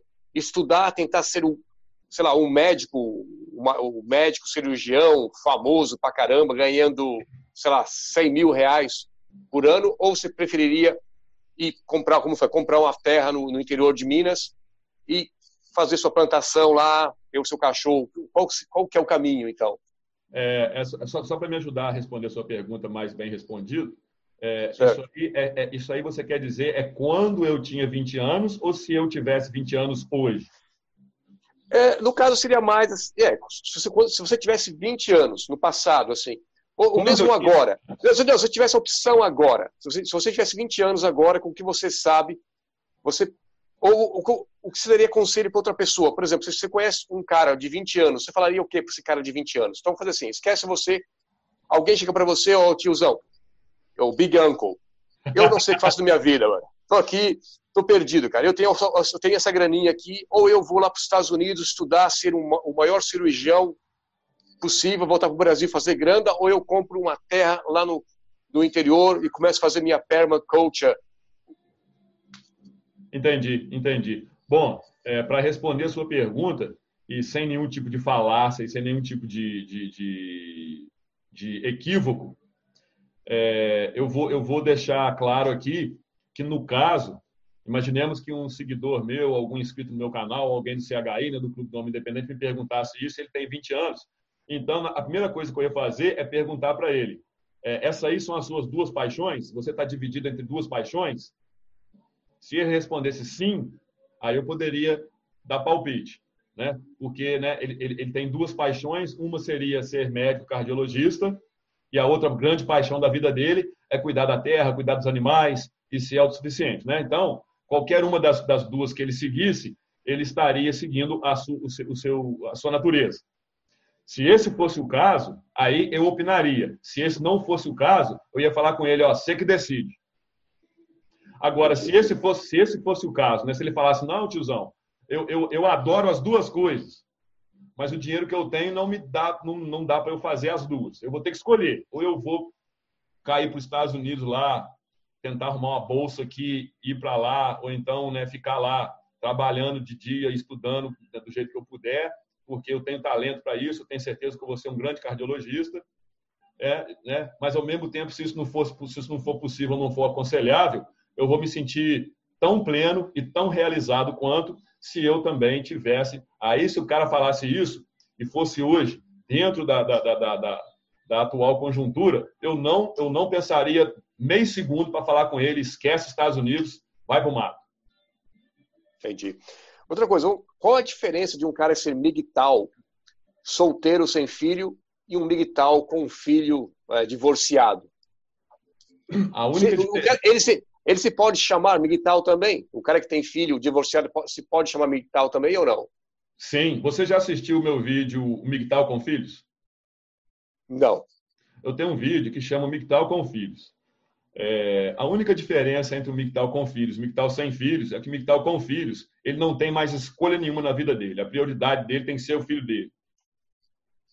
Porque o moleque não tem culpa de merda nenhuma que ele meteu a piroca numa modernete aí então, a criança não tem culpa.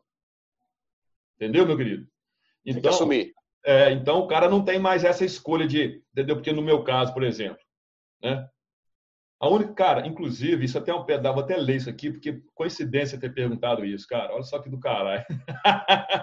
coincidência ter perguntado isso. Estou com o meu livro aqui na minha frente, está aberto aqui.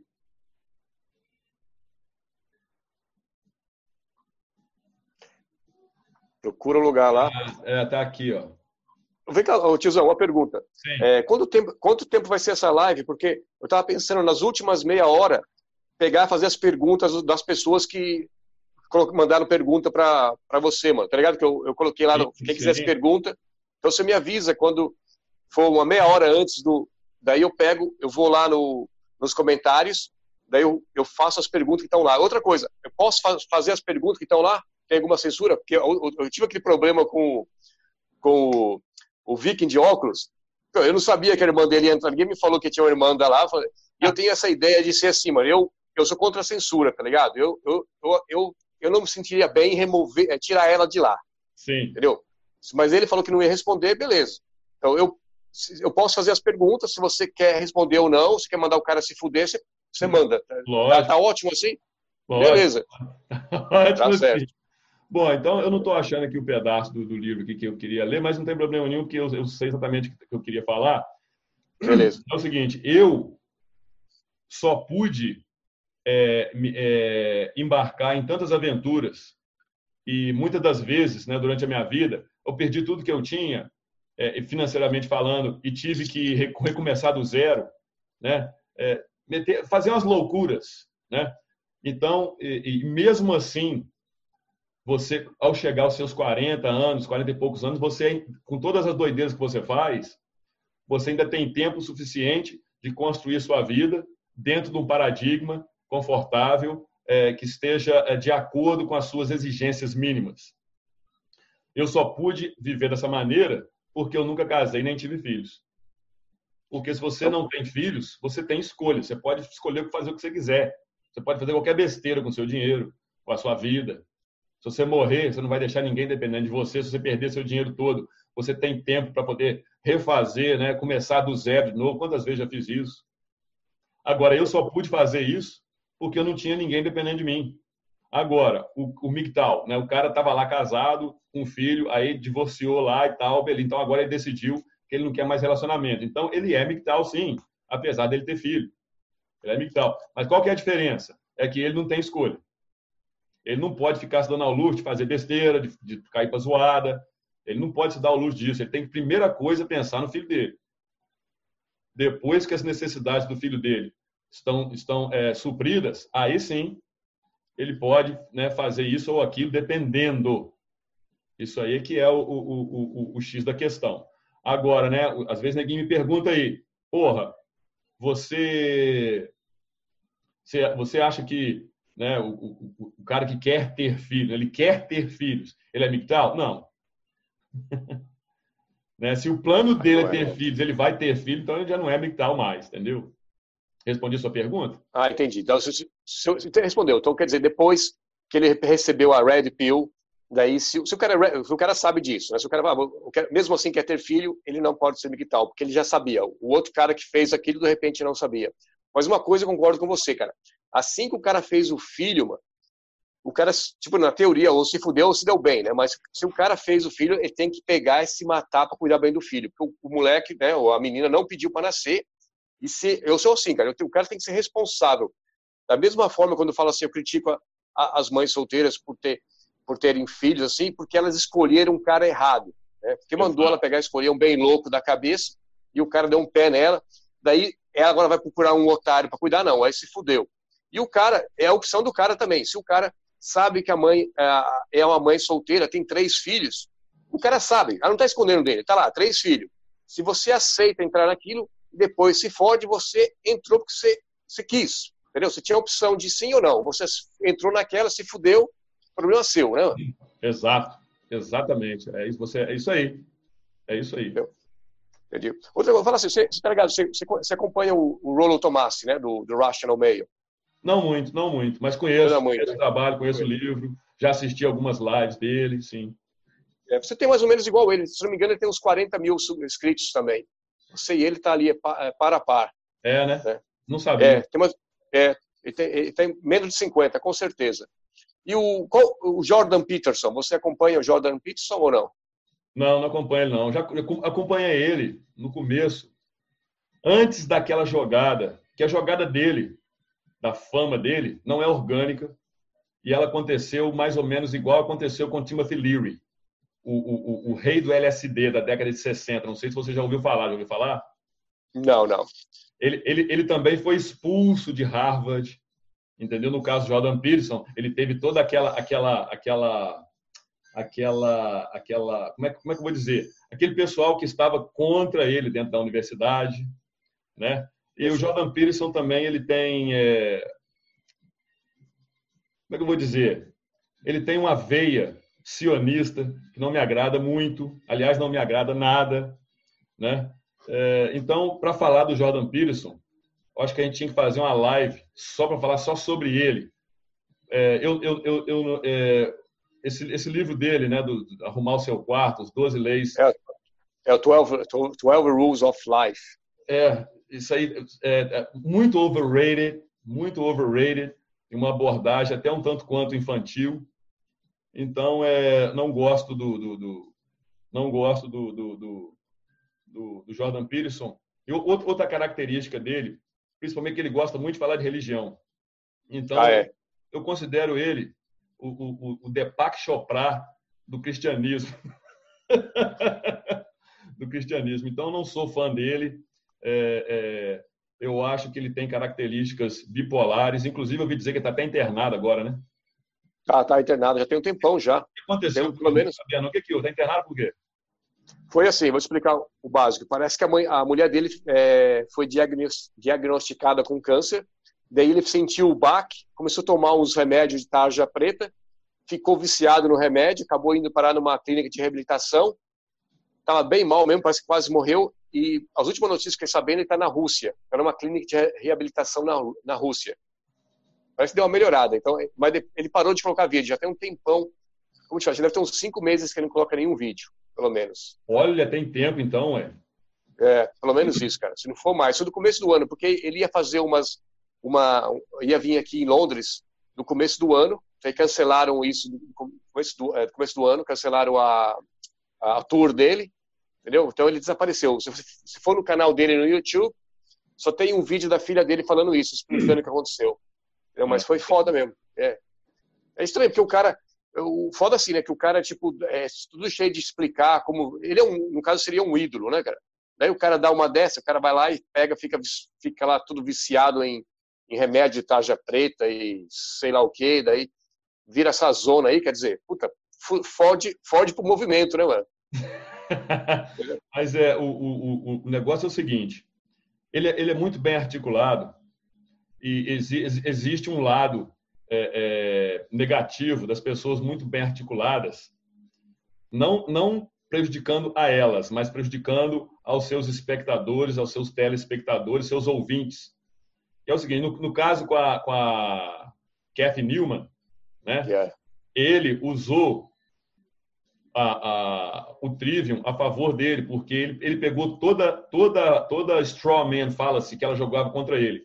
Toda, toda a falácia do espantalho que ela jogava contra ele, ele pegava, né? Ela começava, so what you're saying is, né? Tipo assim, querendo colocar palavras na boca dele. Ele falou, não, não foi isso que eu falei, né? Mas ela querendo, né? Mas por outro lado, o pessoal que não saca não saca o Trivium, muito menos saca o método do Trivium, que é uma das coisas que a gente bate muito lá no Clube do Homem Independente, não, não, as pessoas não percebem como Jordan Peterson ele usa muito a falácia da falsa dicotomia, que em inglês eles falam que é a black and white fallacy, que é a falácia do branco e preto. Naquele caso, né, por exemplo, vou te dar um exemplo. É, um camarada entrevistando ele lá sobre a verdade. Qual é a, que é a verdade, né? Qual é a verdade de Jordan Peterson? Ele fala assim, depende do que você chama de verdade. Aí já começa com relativismo. Né? Depende do que você chama de verdade. É, newtonianamente falando, né? A, a parte da praticidade. Agora, é, é, no caso do, como é que chama mesmo? O Darwin, darwinianamente falando, né? Então, ele vai, aí ele começa a elaborar muito sobre essas duas visões e, e o leigo, olha ele falando aquilo, acha lindo maravilhoso, sem entender porra nenhuma, acha lindo maravilhoso, acha que ele é muito, muito inteligente. E, e, com, e com tanto rebuscamento na linguagem dele, a pessoa não percebe que ele está usando a falsa dicotomia. Porque não existem só essas duas abordagens a respeito da verdade. Existem N abordagens. Entendeu? Então, a pessoa sempre, quando a pessoa te põe, que está tá debatendo com você, ou que está sendo entrevistada por você, ou que está discutindo com você, ela, ela coloca na sua frente apenas duas possibilidades e desenvolve a elaboração dela só naquilo ali, já deve ficar com o pé atrás que a falsa dicotomia está sendo utilizada mesmo que a pessoa não esteja sabendo disso. E quanto mais é, é, é, articulada a pessoa é, mais fácil é para o interlocutor dela, ou os espectadores, ou telespectadores, ou ouvintes serem ludibriados por isso e ficarem até maravilhados. Uau, bater palma para esse cara, não entendi porra nenhuma que ele falou, não, mas falou bonito pra caralho. Então o Jordan Pires tem muito disso. Ele tem muito disso.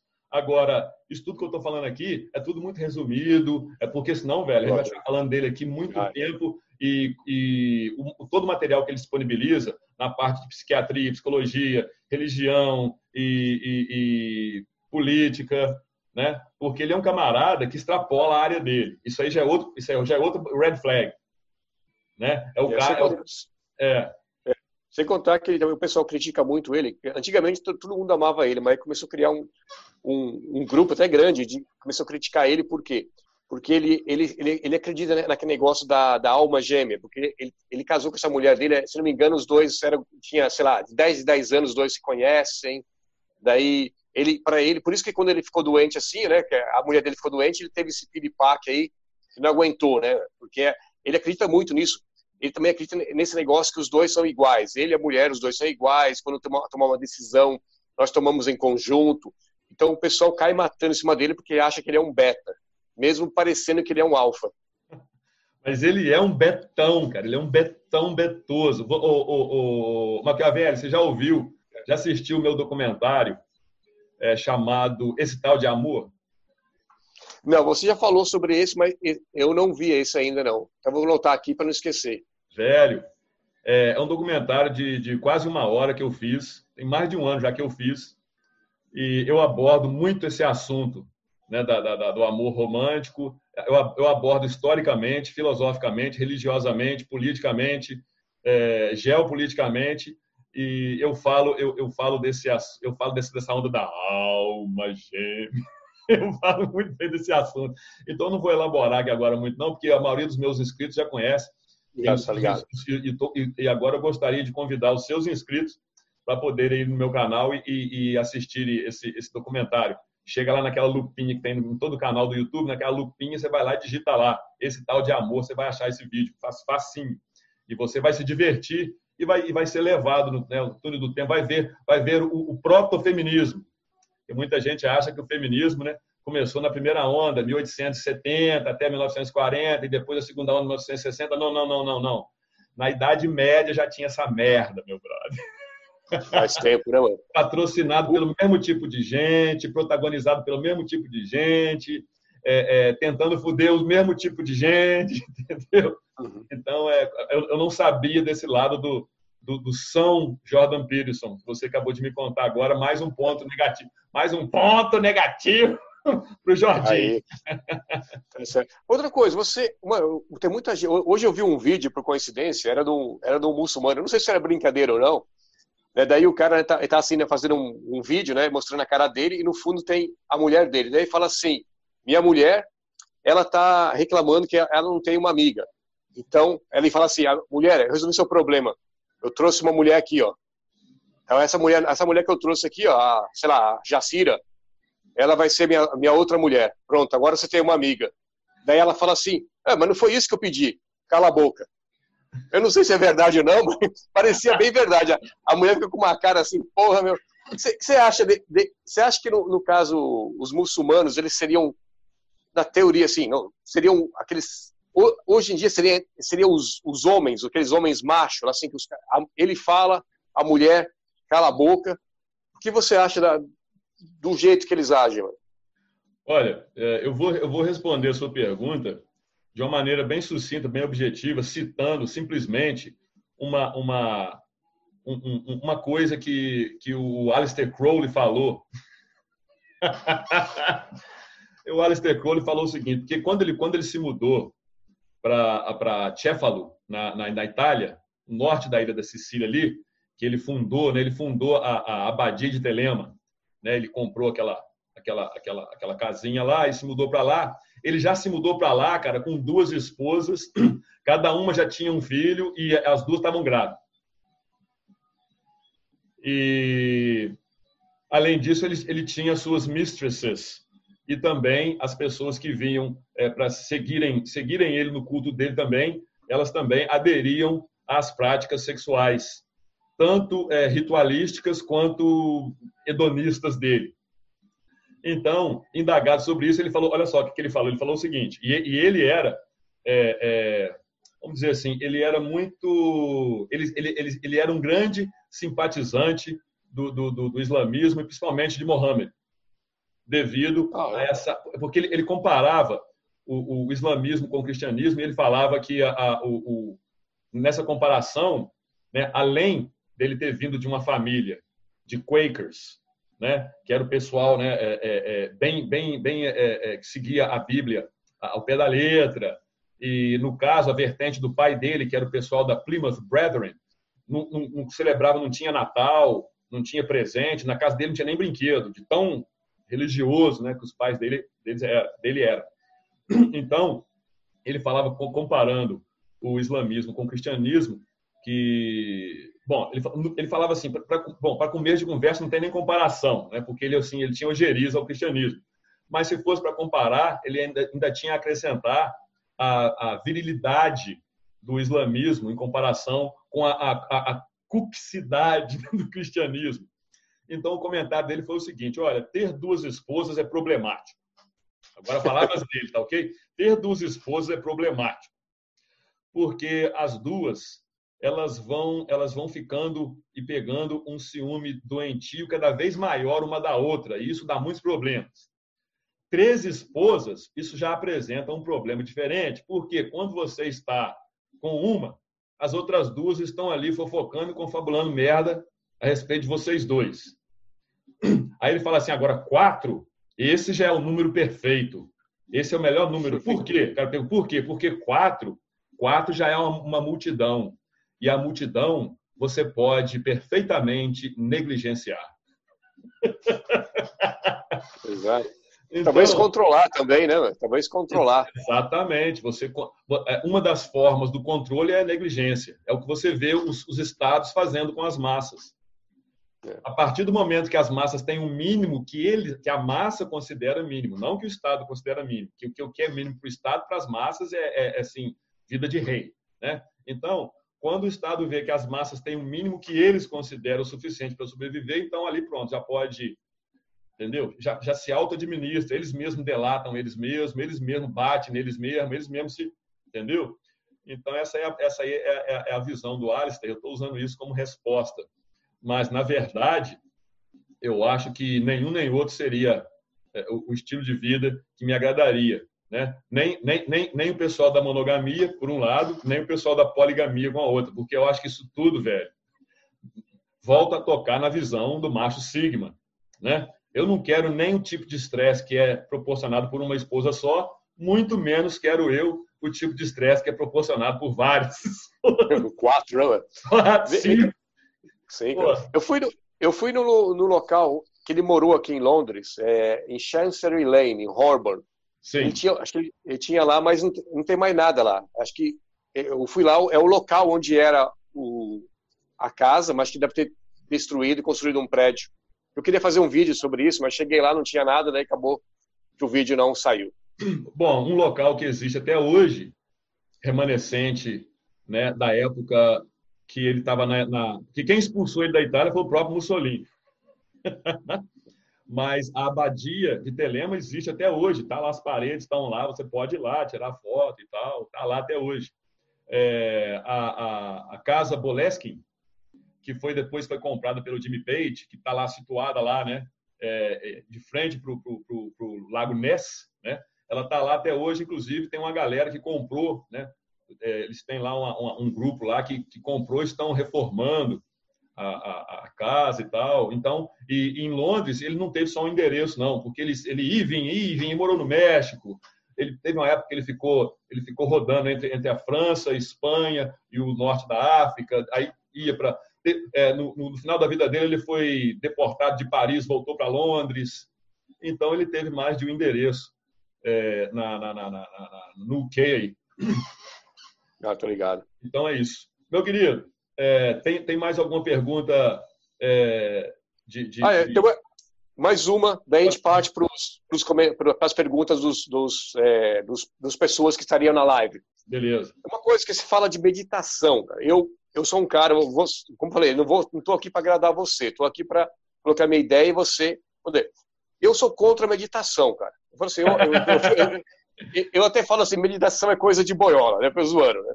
Mas a sua meditação, você falou que é uma meditação tipo com ação, no caso. É tipo você pegar para dar um rolê com um cachorro, plantar. E, então, não é aquela meditação de você pegar, fechar, é, cruzar as pernas e ficar lá. Um... Então, eu, quando você fala meditação, geralmente se pensa no que eu falei, né? De você ficar parado lá, fechar o olho, acender uma vela. Então, me explica, me abre minha mente nesse caso de meditação. Exatamente, né? Eu, eu, eu nem eu, eu, ia, eu, eu poderia te perguntar, né? Por que, que você não gosta de meditação, né? Por que, que você acha que meditação é coisa de boa? Eu não preciso perguntar porque eu já sei.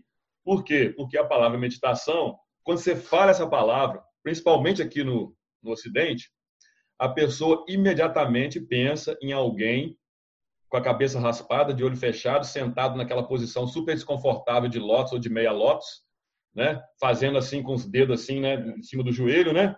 E, e, e recitando algum mantra, né? E tentando esvaziar a mente, né?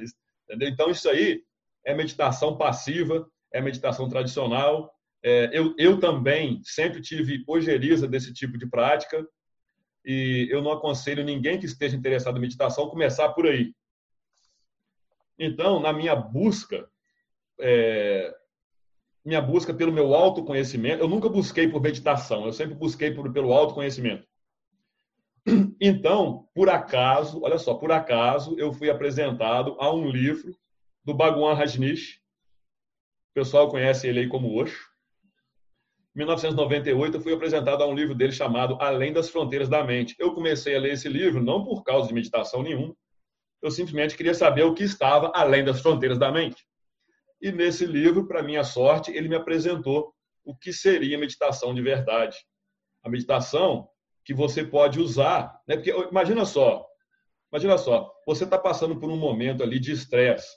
Alguém está tentando te assaltar, ou, ou, então você tirou o seu carro zero bala agora da, da agência e no primeiro sinal que você parou, veio um cara bêbado num Fusca 66, chapou a traseira do seu carro, você está pensando em matar o cara, sabe, momentos de estresse. Então, se, se, a meditação é uma coisa que você não pode usar nessa hora, então para que, ela serve? Nada. Essa sempre foi minha abordagem. Então, naquele livro, eu comecei a perceber, comecei a adquirir a noção de que meditação poderia ser usada nesses momentos, sem ter que pedir ninguém para esperar, porque você tem que agora sentar ali quietinho, fechar o olho e fazer. Porra, caralho, né? Você está discutindo ali com a cascuda, a cascuda está querendo divorciar e tomar tudo seu. Você está ali já a fim de matar desgraçado. Né? Então você tem que falar com ela: peraí, um momentinho que eu vou dar uma meditada, peraí, antes de te responder, eu vou meditar. Porra, isso é balela, né, meu brother? Isso aí não ajuda ninguém. Né? Então, é, no que diz respeito a isso, eu concordo com você, bato, bato palmas para você, porque é assim também que eu penso. Agora, eu descobri que você pode é, atingir, é, é entrar naquele estado de serenidade sem necessariamente parar de fazer o que você está fazendo, estar consciente do que o seu corpo está fazendo, inclusive não, não fazer essa gesticulação de maneira mecânica. Entendeu? Então, é, eu chamei isso de meditação ativa, porque você faz, você pode utilizar dessa serenidade.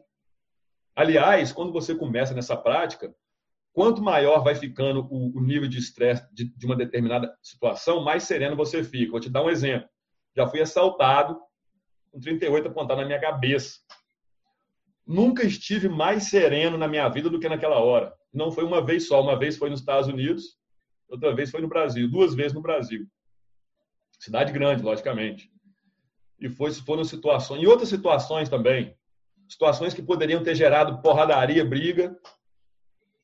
E se eu fosse a pessoa que eu era quando eu tinha meus 20 e poucos anos, com certeza teria rolado uma porradaria né, delegacia, hospital e tudo mais, conforme já aconteceu comigo, né? E eu pude utilizar dessa técnica, tudo é técnica. E nem tem nada a ver com religião, nem com porra nenhuma, é técnica.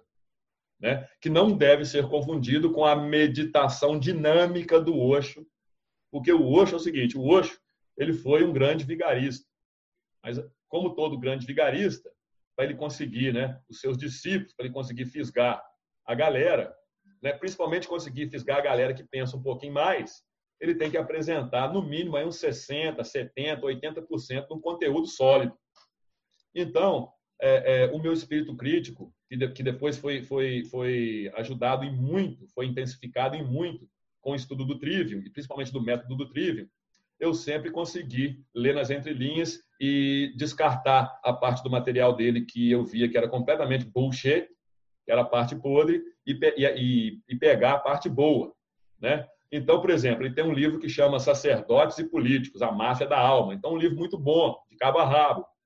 Agora, a maioria dos livros dele, você vê aquela nuance, às vezes mais explícita, às vezes mais implícita, dele querer fazer você menosprezar a razão né, em benefício do coração, né, das emoções, querer enfatizar as emoções em detrimento do raciocínio crítico. Você vê isso claramente. Isso é muito perigoso. Por isso que eu nunca recomendo hoje para ninguém. Eu não recomendo.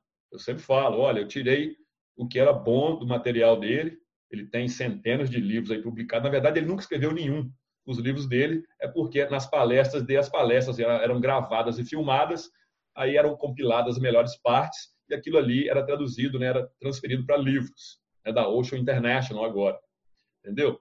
Então, é essa que é a minha abordagem, né? a, a meditação podendo ser usada no seu dia a dia e melhorando o seu dia a dia e te ajudando no seu dia a dia, sem aquela parte toda chata, que depois, com o passar dos anos, você começa até a adquirir um certo gosto por aquilo, pela meditação passiva. Agora, com 53 anos e depois de 20 anos praticando meditação ativa, eu estou começando a pegar certo um certo gosto por algum, algumas nuances da meditação passiva. Mas não recomendo ninguém começar por ela, não, que vai apanhar logo nojo.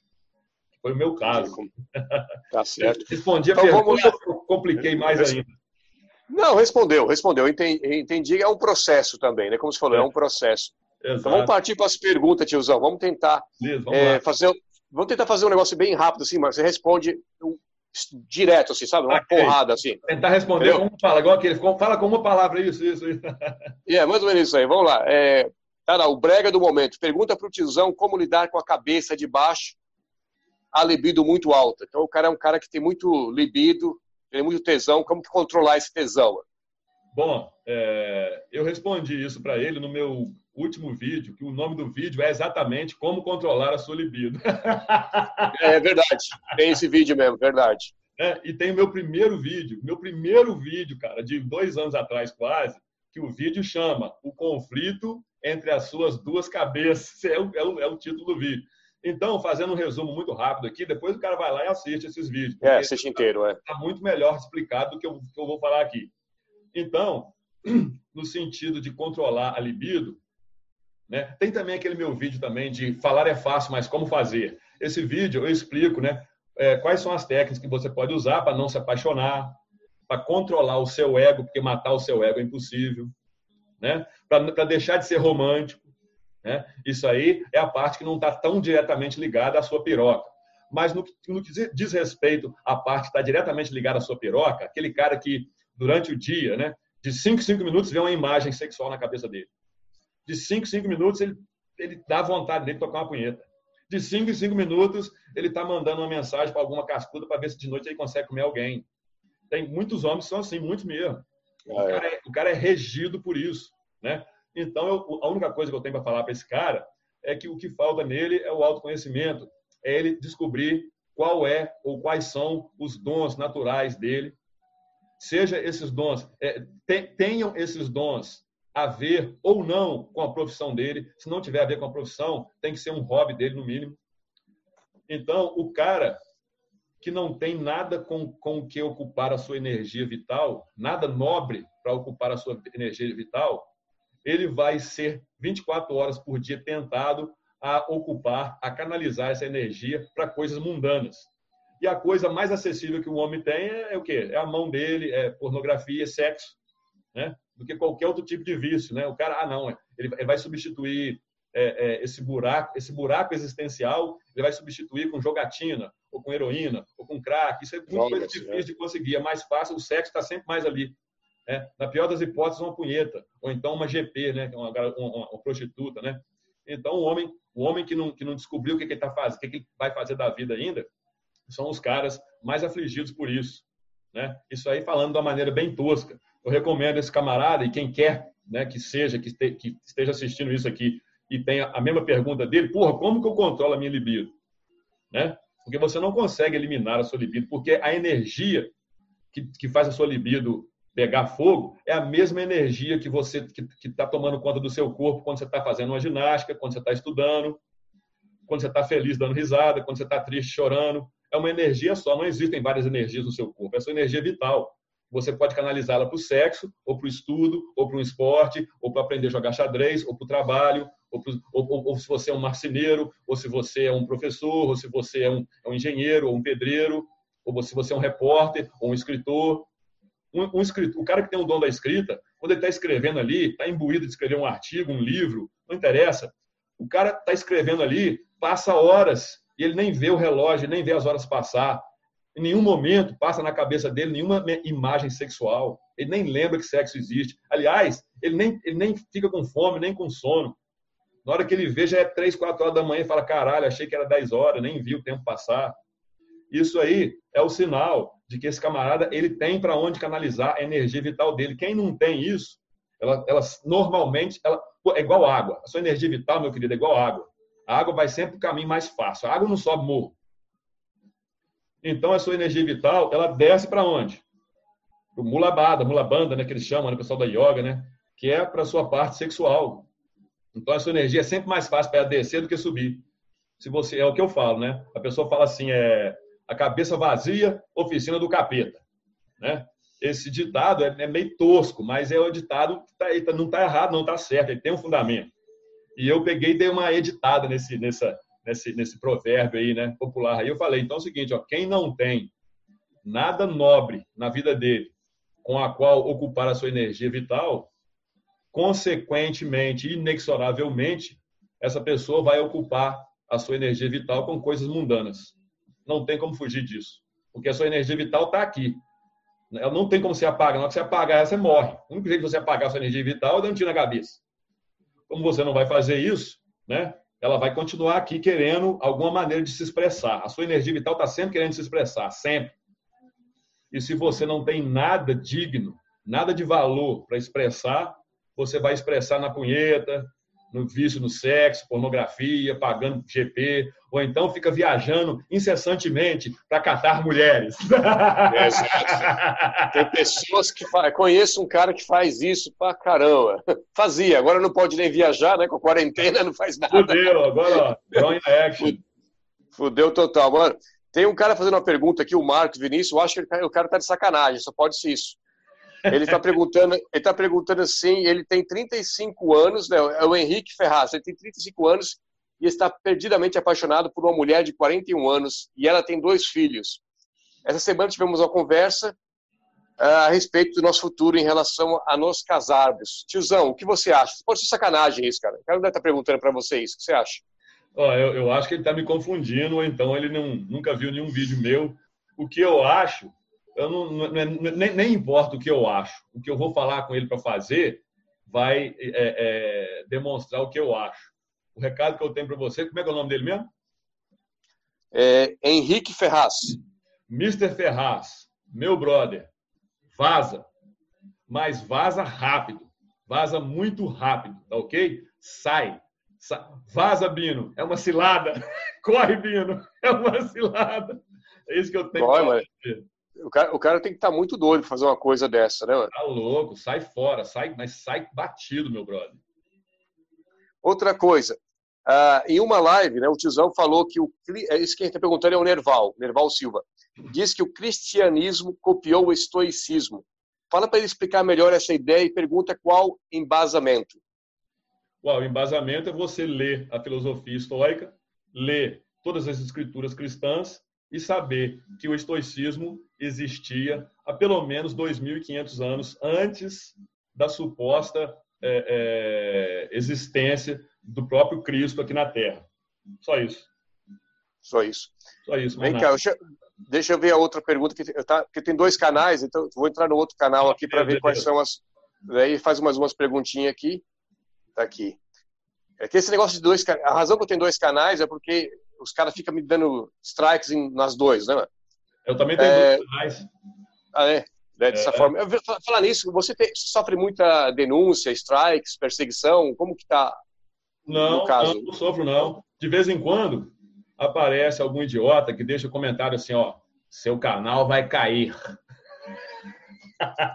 Ou então, igual naquele vídeo que eu coloquei, o vídeo do, do, do, do Coringa Vinha, Teve um, teve um idiota lá que comentou lá: esse vídeo vai ser derrubado em 3, 2, 1. Eu estou esperando até hoje essa contagem é dele para o vídeo cair. Estou esperando até hoje meu canal cair. Mas, independente disso, eu tenho outro canal, é o Dogão do Tiozão, onde eu baixo, né, por exemplo, todas as lives que eu faço do CHI, eu baixo a live e deixo lá upada lá. Entendeu? As lives também que eu faço aqui, públicas também, eu baixo e deixo upada lá. Porque os meus vídeos eu já tem cópia de todos. Então, se acontecer alguma coisa com esse canal, tem aquele canal lá, com as lives todas salvas, o pessoal do CHI não perde nada, o pessoal das lives públicas não perde nada. Né? Os meus vídeos é só fazer o outro deles lá mesmo. Então, é, é, é, por isso que eu tenho. Na verdade, é por isso que eu tenho dois canais. E você tem um canal no Instagram também, né? É, o canal no Instagram, ele apareceu, foi uma, uma, mais ou menos uma estratégia de manter contato com os meus seguidores do, do, do, do YouTube, caso acontecesse alguma coisa com o YouTube, porque, por exemplo, igual o, o Viking de Ops, ele explicou, não sei se ele falou isso na entrevista que ele te deu também, que o canal dele caiu, né? E quando é. o canal dele caiu, tinha muitos inscritos e ele não conseguiu recuperar nem a metade, eu acho, nem na metade da metade, porque como que vai comunicar para os inscritos? Ó, oh, meu canal caiu, inscreve nesse canal agora, né? Ele vira e mexe, ele recebe, né, comentários nos vídeos dele lá, poxa, não estava recebendo mais suas notificações, é porque o canal caiu e você entrou nesse vídeo de um canal novo agora sem nem saber. Então, é, foi, com essa, foi com esse intuito. Mas com essa onda toda aí de, de, de algoritmo, né, o Instagram é. também não está valendo nada para isso. Por isso que eu montei o canal no Telegram, porque o canal no Telegram não tem nada de negócio de algoritmo. Se tiver mil pessoas seguindo lá, ou 10 mil, ou 20 mil pessoas seguindo lá, qualquer coisa que você posta, todo mundo vê. Entendi. Então, vou perguntar, o, o Lobo Brasileiro perguntando, é, a sua alimentação diária, você só come bife e ovos? Ou você consome, consome, é, consome alguma fruta ou tubérculo? Tubérculo? O que é tubérculo? Ah, tuber, tuber, ele, usou, ele usou da nomenclatura correta. Tubérculos são, são no caso, é, inhame, batata. Ah. Entendeu? Isso são tubérculos. Tem muita gente que fala que batata, inhame, essas coisas, né? Ele fala que isso é legume. Né? Tem, tem gente que acha que tomate, abóbora, né? coisas que você põe na sopa, aquilo é legume. Não. Legume é o que vem dentro de vagem. Então, feijão é legume, ervilha é legume. Agora, um tomate é uma fruta. Né? É. Uma, uma, uma, uma cenoura, uma, uma batata, uma, uma, um inhame, isso aí são tubérculos. E assim por diante. Então é o seguinte, eu como muito ovo e em vários estilos de ovo. Não, não existe só uma maneira de fazer ovo. Existe pelo menos umas 10 maneiras que eu conheço diferentes de fazer ovo. É... Eu me permito, de vez em quando, colocar um pouquinho de arroz nessa mistura. Como carnes variadas e, às vezes, dois tipos de carne na mesma refeição. Por exemplo, fígado. Tem muita gente que não gosta de fígado, mas o fígado é assim... É o, é o, é o, primeiro, é o primeiro o alimento mais foda do mundo. O segundo mais foda é o ovo para bebês, para né, bebezinho bem novinho, a comida mais foda que tem no mundo é o leite da própria mãe. Mas depois que você já não é mais bebezinho, a comida mais rica são o fígado e o ovo. Inclusive, você pode viver de ovo e fígado apenas exclusivamente. Né? Você cair numa ilha deserta e nessa ilha só tem passarinho, você comer os ovos desse, desses passarinhos e de vez em quando mata um passarinho desse, como o fígado dele, você está suprido, inclusive, de vitamina A e vitamina C. Você tem tudo que você precisa. Então, eu como, eu vou variando entre os, tipos, tipos diferentes, é, de, de maneiras diferentes de fazer ovo, com diferentes tipos de carne no dia, queijo, e às vezes coloco um pouquinho de arroz. Quando eu não quero abusar do arroz, eu pego e uso o que a, a o pessoal da, dos hábitos, do hábito alimentar cetogênico tem à disposição, que é usar o, como é que chama mesmo? Couve-flor. É isso que eles falar. Como é que fala cauliflower em português? Couve-flor para substituir o arroz. Mas, para responder a sua pergunta mesmo, na verdade, o que você me perguntou, o que esse cara me perguntou, na verdade, né, é, aquela, é a mudança de paradigma, de você parar de se alimentar por causa do sabor e começar a se alimentar baseado no, no, no consciente de nutrientes que aquele alimento vai te proporcionar. Quando você começa a perceber isso, quando você começa a notar que essa diferença existe, aí você não começa, você começa a não se preocupar tanto com, pô, só está comendo, você só come carne, queijo, ovo, não sei o quê.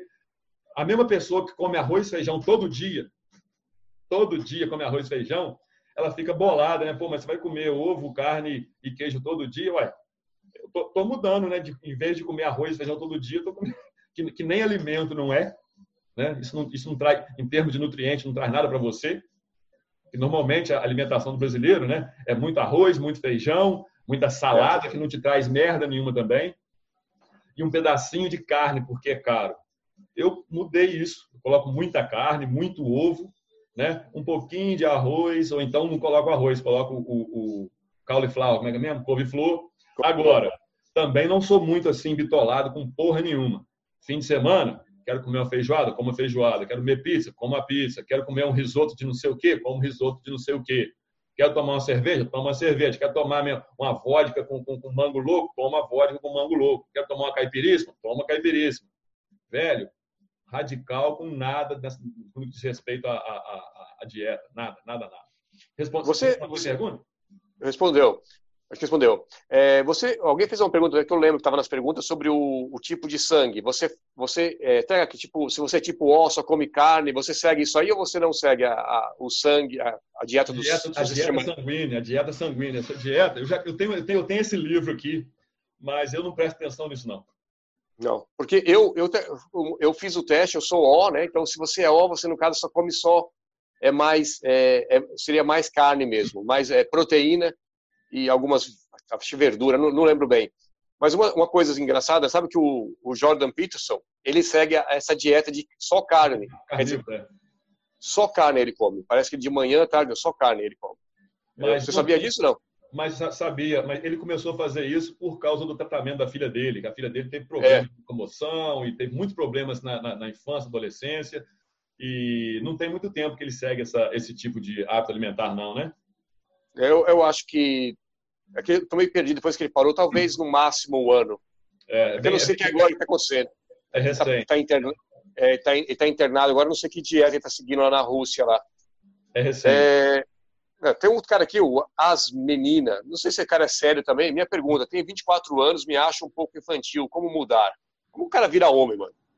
Será que esse cara não deve ser um parte desses grupos LGBT, mano? desculpa aí. É 24 anos, o cara. E, e, e as meninas, só tá zoando esse cara. Vamos esquecer esse cara. Vamos para uma pergunta séria aqui, mano. Não, mas a pergunta, é... dele, a pergunta dele é válida, cara, porque é o seguinte. É válido? É, eu, eu, eu, eu, abordo isso no meu primeiro vídeo, o conflito entre as suas duas cabeças, que é o seguinte: biológica, fisicamente falando, o seu córtex pré-frontal ele não está completamente formado até os 25 anos de idade. Então, o homem, até os 25 anos de idade, ele é literalmente deficiente mental. Agora, se você é um cara urbano e gosta da vida urbana e levanta a bandeira da vida urbana, você é um cara que detesta a natureza, a vida rural, né? Então, é, o seu caminho vai ser bem mais longo para você até se tornar um homem de verdade, porque o homem urbano é o homem artificial. E mesmo depois que o córtex pré-frontal dele estiver formado, ele vai continuar idolatrando essa grande armadilha, esse grande circo que é a vida urbana. Então, o seu caminho vai ser o autoconhecimento. Entendi. Ok, tem uma pergunta muito interessante, que a pergunta é assim, o que você pensa que vai acontecer depois dessa crise? Mas, na verdade, só, só, um segundo antes de perguntar, porque, porque a pergunta dele não faz sentido, porque depois da crise a gente não sabe, a gente vai, vai entrar nessa crise, a gente não sabe nem quanto tempo vai durar essa crise, né? Desculpa aí. Então, o que, o que você acha que vai acontecer? A gente não sabe quantos anos vai durar essa crise. o que você acha que vai acontecer durante essa, o começo dessa crise, a gente só vai saber daqui a algum. Quando abrir o negócio, a gente vai ver quantas companhias fecharam, quantas pessoas estão desempregadas. Daí, o que vai acontecer durante e depois da crise? A pergunta mais difícil para você. Ó, a pergunta dele é a pergunta de um milhão de dólares. Né? Se eu soubesse o que ia acontecer, eu ia fazer meus investimentos de acordo e eu ia ser milionário. Inclusive, eu podia até vender essa informação. Eu podia ganhar dinheiro só de vender essa informação. Então, eu não sei responder a sua pergunta. Quem sou eu para saber o que vai acontecer no futuro? Né? Mas o que eu posso responder para você é o que aconteceu depois de todas as outras crises. Né? É a sociedade se adaptar até um certo ponto, reconstruir até um certo ponto, né? ou então é, é, aceitar a quantidade de, de, de, de, de ferro que entrou até um certo ponto. Você deveria se preocupar é com a sua parte como você vai se proteger de coisas como essa que vão acontecer com cada vez mais maior frequência. A única coisa que eu posso falar com certeza que vai acontecer depois dessa crise, anota aí, é que vai acontecer outras crises. Isso você pode ter certeza. Isso foi, isso é verdade. O que vai ter de crise, que, que, o pessoal pensa que é só é, é só essa que tem, né? Outra, o cara fez uma pergunta aqui né, que eu perdi o vídeo dele por coincidência aqui, tá, perdi, perdi tudo, na verdade, né? Vou tentar voltar aqui onde estava a, a pergunta, mas assim, ele, ele, se não me engano, ele mora na, no centro, né? Ele mora no centro urbano, mas ele quer morar numa parte sossegada e não sabe o que fazer. O que você sugere para uma pessoa que que está querendo sair, como você, querendo sair da, do centro urbano e ir para o interior? Qual, existe algum processo? Qual seria esse processo? Bom, é, se você está morando num grande centro urbano, no caso aí, né, um, um Rio de Janeiro, um São Paulo capital, Vitória, BH, um grande Londres, né? Só de você sair do grande centro e ir para uma pequena cidade, você vai ver que já vai baratear muito seu custo de vida. E dependendo da região que você está, as, a, a, o preço de propriedade em zona rural vai ser também bem mais acessível. Agora, dependendo do seu grau de vício na vida urbana, você pode fazer isso gradativamente. Né? Você pode ou adquirir uma residência né, semi-urbana em uma cidade um pouco menor, próxima à cidade grande, ou então uma chácara, uma pequena propriedade, um sítiozinho na zona rural da sua, da, da, da sua própria, da, do próprio centro, da própria metrópole que você está, e começa usa o YouTube para você aprender como lidar com plantio, com criação, com permacultura. E você começa simplesmente indo aos fins de semana, faz a coisa gradativa. Isso aí é, é, é, é, uma abordagem que eu, eu, tento pensar, eu tento imaginar para uma pessoa que é urbana e teria dificuldade nessa transição. Né? Porque, cara, o cara urbano, na hora que chega no mato, você leva ele no pasto, velho, já a quantidade de mosquito que já vai picar o cara, já a quantidade de inseto, a quantidade de coisa, o cara já, ali mesmo, ele já quer, já quer morrer. Certo. Só, só é, como você está de tempo, você pode ser é, mais uma pergunta? Como mais tá uma, mais uma, vamos, vamos, mais uma pergunta, aí depois dessa uma beleza. pergunta, considerações finais, a gente acaba, porque eu tenho que dar aula, eu tenho que dar uma aula às sete e meia. Ah, beleza. Então, vai lá. Só, esse cara fez uma pergunta tão grande, ele, ele, colocou um trabalho aqui, eu achei a pergunta dele de novo, né? Beleza. Então lá, tiozão, macho, tó, como ser bem sucedido financeir, financeiramente, saindo da cidade grande e indo morar no campo? Cidade mais afastada, pacata, tenho uma vontade de morar em uma cidade mais sossegada, porém trabalho em uma grande empresa multinacional e um grande centro urbano. Certamente eu perderia muito tempo me deslocando da cidade pequena indo para a cidade grande trabalhar. Teria eu que largar minha carreira da empresa e virar trabalhador autônomo, patrão de mim mesmo e da minha empresa, ou arrumaria simplesmente uma casa na cidade, em que poderia aplicar os conceitos de permacultor e continuar na empresa que trabalho. Isso faria de mim continuar sendo um homem artificial urbano? Obrigado. Acho que a pergunta quer dizer o quê? Você pode ser as duas coisas? Você pode estar com um pé aqui, outro pé ali ou não? Essa é a pergunta. Você não pode, pode ser as duas é. coisas ou não? A pergunta dele foi muito boa e a única diferença da pergunta dele para a pergunta anterior é que a pergunta dele ele usou mais palavras, elaborou mais, fez um texto maior. Mas é, o que eu falei para o cara anterior serve para ele também. Olha, já, se você tem alguma dúvida, alguma dificuldade, já é sinal suficiente que você deve fazer a sua transição gradativamente. Porque quando eu falo para poder ir para a vida rural, é você realmente cortar os laços com a vida urbana e, inclusive, com o seu emprego. Então, é, porque você vai ser autossuficiente. Então, eu sempre tento trazer a ideia de a vida mais rural possível, mas com o maior é, com o, o, o, a maior quantidade de tecnologia possível. Quando eu falo tecnologia, não é tecnologia, é, é, simplesmente tecnologia eletrônica e digital de você ficar participando de, de, de, rede social, não é isso não. É você ter, por exemplo, na sua, à sua disposição um, um, um, um telefone por satélite para qualquer emergência, é você ter as melhores ferramentas, é você ter, se você, por exemplo, é, é um cara bom de terraplanagem, não quer é, pagar o serviço, então, já, já que você tem um emprego bom numa firma foda, então faz um pé de meia foda, já compra um Bobcat que custa aí uns 80 mil. Inclusive, você pode depois vender serviço de Bobcat para seus, seus vizinhos. Então, existem coisas na vida rural que você pode passar a fazer simplesmente a partir dos investimentos que você faz na hora que você vai, no caso que eu falei, né? O cara compra um Bobcat. Ele vai usar o Bobcat pouco para ele, pra, pra, na propriedade dele, mas ele pode alugar a hora, uma hora de Bobcat aí, o cara cobrando aí 150, 200, dependendo, 500 pau a hora aí, entendeu? Então, é você, o, que, o, o importante é não sair da vida urbana para a rural, mas trazer para a vida rural a sua mentalidade urbana, porque isso não funciona. Então, certo. você, entendeu? Você vai ter que vir, você vai ter que mudar a sua mentalidade também. Não adianta nada esses caras, não, velho. Eu quero, eu, quero a independência em todos os sentidos que uma vida rural me dá, mas eu amo a vida urbana, quero continuar vindo aqui, quero continuar com esse meu emprego. Esquece. Não vai dar para você fazer as duas coisas ao mesmo tempo. Dá para fazer a transição gradativamente, já se preparando com um grande pé de meio. nada te impede de ter uma vida rural, mas investimentos em boa. Isso, você, isso não tem problema. Mas não vai dar para você ficar todo dia, vai na cidade, vai, vai, vai, vai, vai entendeu? Não vai dar para você. Ah, tem filhos na escola. Porra, fudeu, velho. Entendeu? Compreendi. Então a vida, a, a, vida, a vida rural vai ser para esses machos mais doido, mais sigma mesmo, entendeu? O pessoal aí que, pessoal da Pill, porque esse pessoal que está muito institucionalizado, está muito ainda com aquele enraigado na, na, na selva de, de, de, de, concreto, na selva de asfalto, essa mentalidade aí não vai te ajudar em nada na vida rural, vai ser até impossível você fazer essa transição, mesmo que gradativamente. Então, a primeira coisa é ir mudando a sua mentalidade.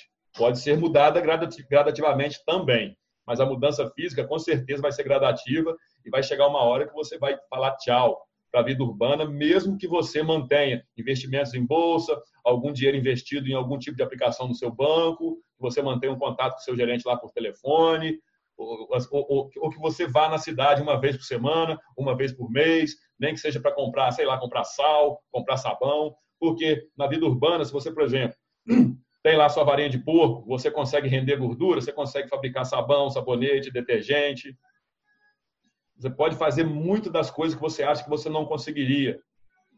Até sua própria escova de dente você pode fazer no mar. Mas depende de você pesquisar, estudar. O gosto pela vida rural é o que te leva a ter interesse em pesquisar essas coisas. Se você tem a mentalidade urbana, você não vai saber nem onde começar a procurar. Por isso que eu insisto. Primeira coisa é mudar sua mentalidade, sua visão. Amplie sua visão. Instrua-se, instrua-se. Entendeu? Porque Entendi. é a vida de labuta, é uma vida de macho, meu brother. Mas é macho você, mesmo. É, se você for um cara que presta atenção na sua postura, principalmente no que diz respeito à sua coluna, todas as atividades da vida rural são atividades que beneficiam a sua saúde. Beneficiam a sua saúde. É, é, é podar árvore, é consertar cerca, é subir pasto, descer pasto. É uma noite lá, um, um, um, garrote seu lá morreu lá no alto do pasto, você vai ter que pegar lá o seu, o seu jumentinho lá para poder, ou então um boi de carga, ou então pedir, pegar o seu bobcat, ou pedir um trator emprestado do seu vizinho para ir lá e trazer, entendeu? Vai ter que derrubar metade de uma cerca. Você que vai fazer isso tudo, você que vai consertar essa merda depois. Então você vai ter que aprender a lidar com ferramenta. Tem homem aí que não sabe nem pegar no martelo, o cara não sabe trocar uma porra de um chuveiro, o cara não sabe. Caralho. Né? Na vida no mato, você vai ter que fazer sua própria barba, às vezes, às vezes cortar seu próprio cabelo. Eu, às vezes eu corto meu cabelo por seis, sete meses, eu mesmo corto meu próprio cabelo. É. Entendeu? E foda-se. Entendeu? É lógico. Então, então é... a gente não vai sair, não vai no clube à noite para catar a mulher, né? então é, foda-se. É, né? Exatamente, é foda-se. Exato. É, tá certo, é... Tizão. É. Já que você tem que ir nessa aí, mano, vamos deixar você aí, mas foi um prazer, cara. Foi legal te conhecer. Eu, a intenção dessa live aqui, eu falar a verdade, eu tentei é, saber como funciona a sua. Porque eu, eu vi, eu diria que eu acho que eu vi umas cinco lives suas, eu não lembro, e alguns vídeos também. Então, por isso que eu vim aqui, deixa eu tentar aprender mais como você pensa. Essa foi a intenção da. Porque, como eu te falei, cara, eu, o, a, o jeito que eu penso e o que eu, no caso, eu conheço, no caso de ser Red Pill, eu conheço mais dos caras dos americanos. Eu conheço do Rollo Tomás, por exemplo, do Jordan Peterson e do Stephen Molyneux. Eu não sei se você conhece o Stephen Molyneux. Stephen Molyneux foi o meu começo no, no, no mundo ANCAP. Mas é. a mesma coisa, ele começou a defender muito a, a, a, agenda sionista, começou a defender muito a agenda sionista, já levantou a bandeira vermelha. Aí eu já Entendi. larguei ele, já larguei ele para lá. Eu vou, cara, porque é, do mesmo jeito que eu, admir, eu admirava muito o Osho, admirava muito o Jordan Peterson, admirava muito o Stefan Molyneux e essa galera toda, mas eu sou muito crítico eu sou mais crítico com as pessoas que eu admiro do que com as pessoas das quais eu desconfio.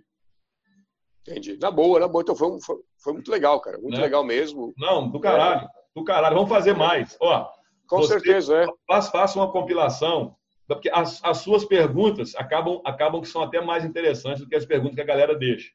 Suas perguntas são Entendi. muito boas, apesar de que umas duas ou três perguntas que a galera deixou foram muito boas. Então, é, com o tempo agora, compila umas outras perguntas cabeludas aí da, da sua cabeça que você queira né, abordar. Para mim não tem problema não, pode mandar perguntas se você quiser, é um, um prazer. Entendeu? É. Muito, muito, muito maneiro. Eu acho que você é um bom entrevistador. E, Obrigado. E eu, eu, gostei do seu astral desde que eu vi seu primeiro vídeo, tanto que você deixou o comentário lá no meu vídeo. Na mesma hora eu respondi, lógico, manda um e-mail aí, vamos combinar. Já. É, é. Eu nem sabia que seu canal era grande, se era pequeno, eu não cagueando para isso. Depois que eu fui ver que seu canal era pequeno, nada a ver, entendeu? Então, é, foi muito, foi muito é, agradável o nosso bate-papo, te agradeço pelo convite. E vamos fazer outro, deixa passar um tempo aí, assiste mais alguns ah, é, vídeos aí, principalmente é. os vídeos mais antigos e tal, e essas lives, essas lives que lê e-mail. Assiste aí, aí faz uma compilação das perguntas mais cabeluda aí, a gente faz mais um bate-papo aí sem problema nenhum, meu querido. Te desejo tudo de bom aí em Londres, então, é, terra é, louca.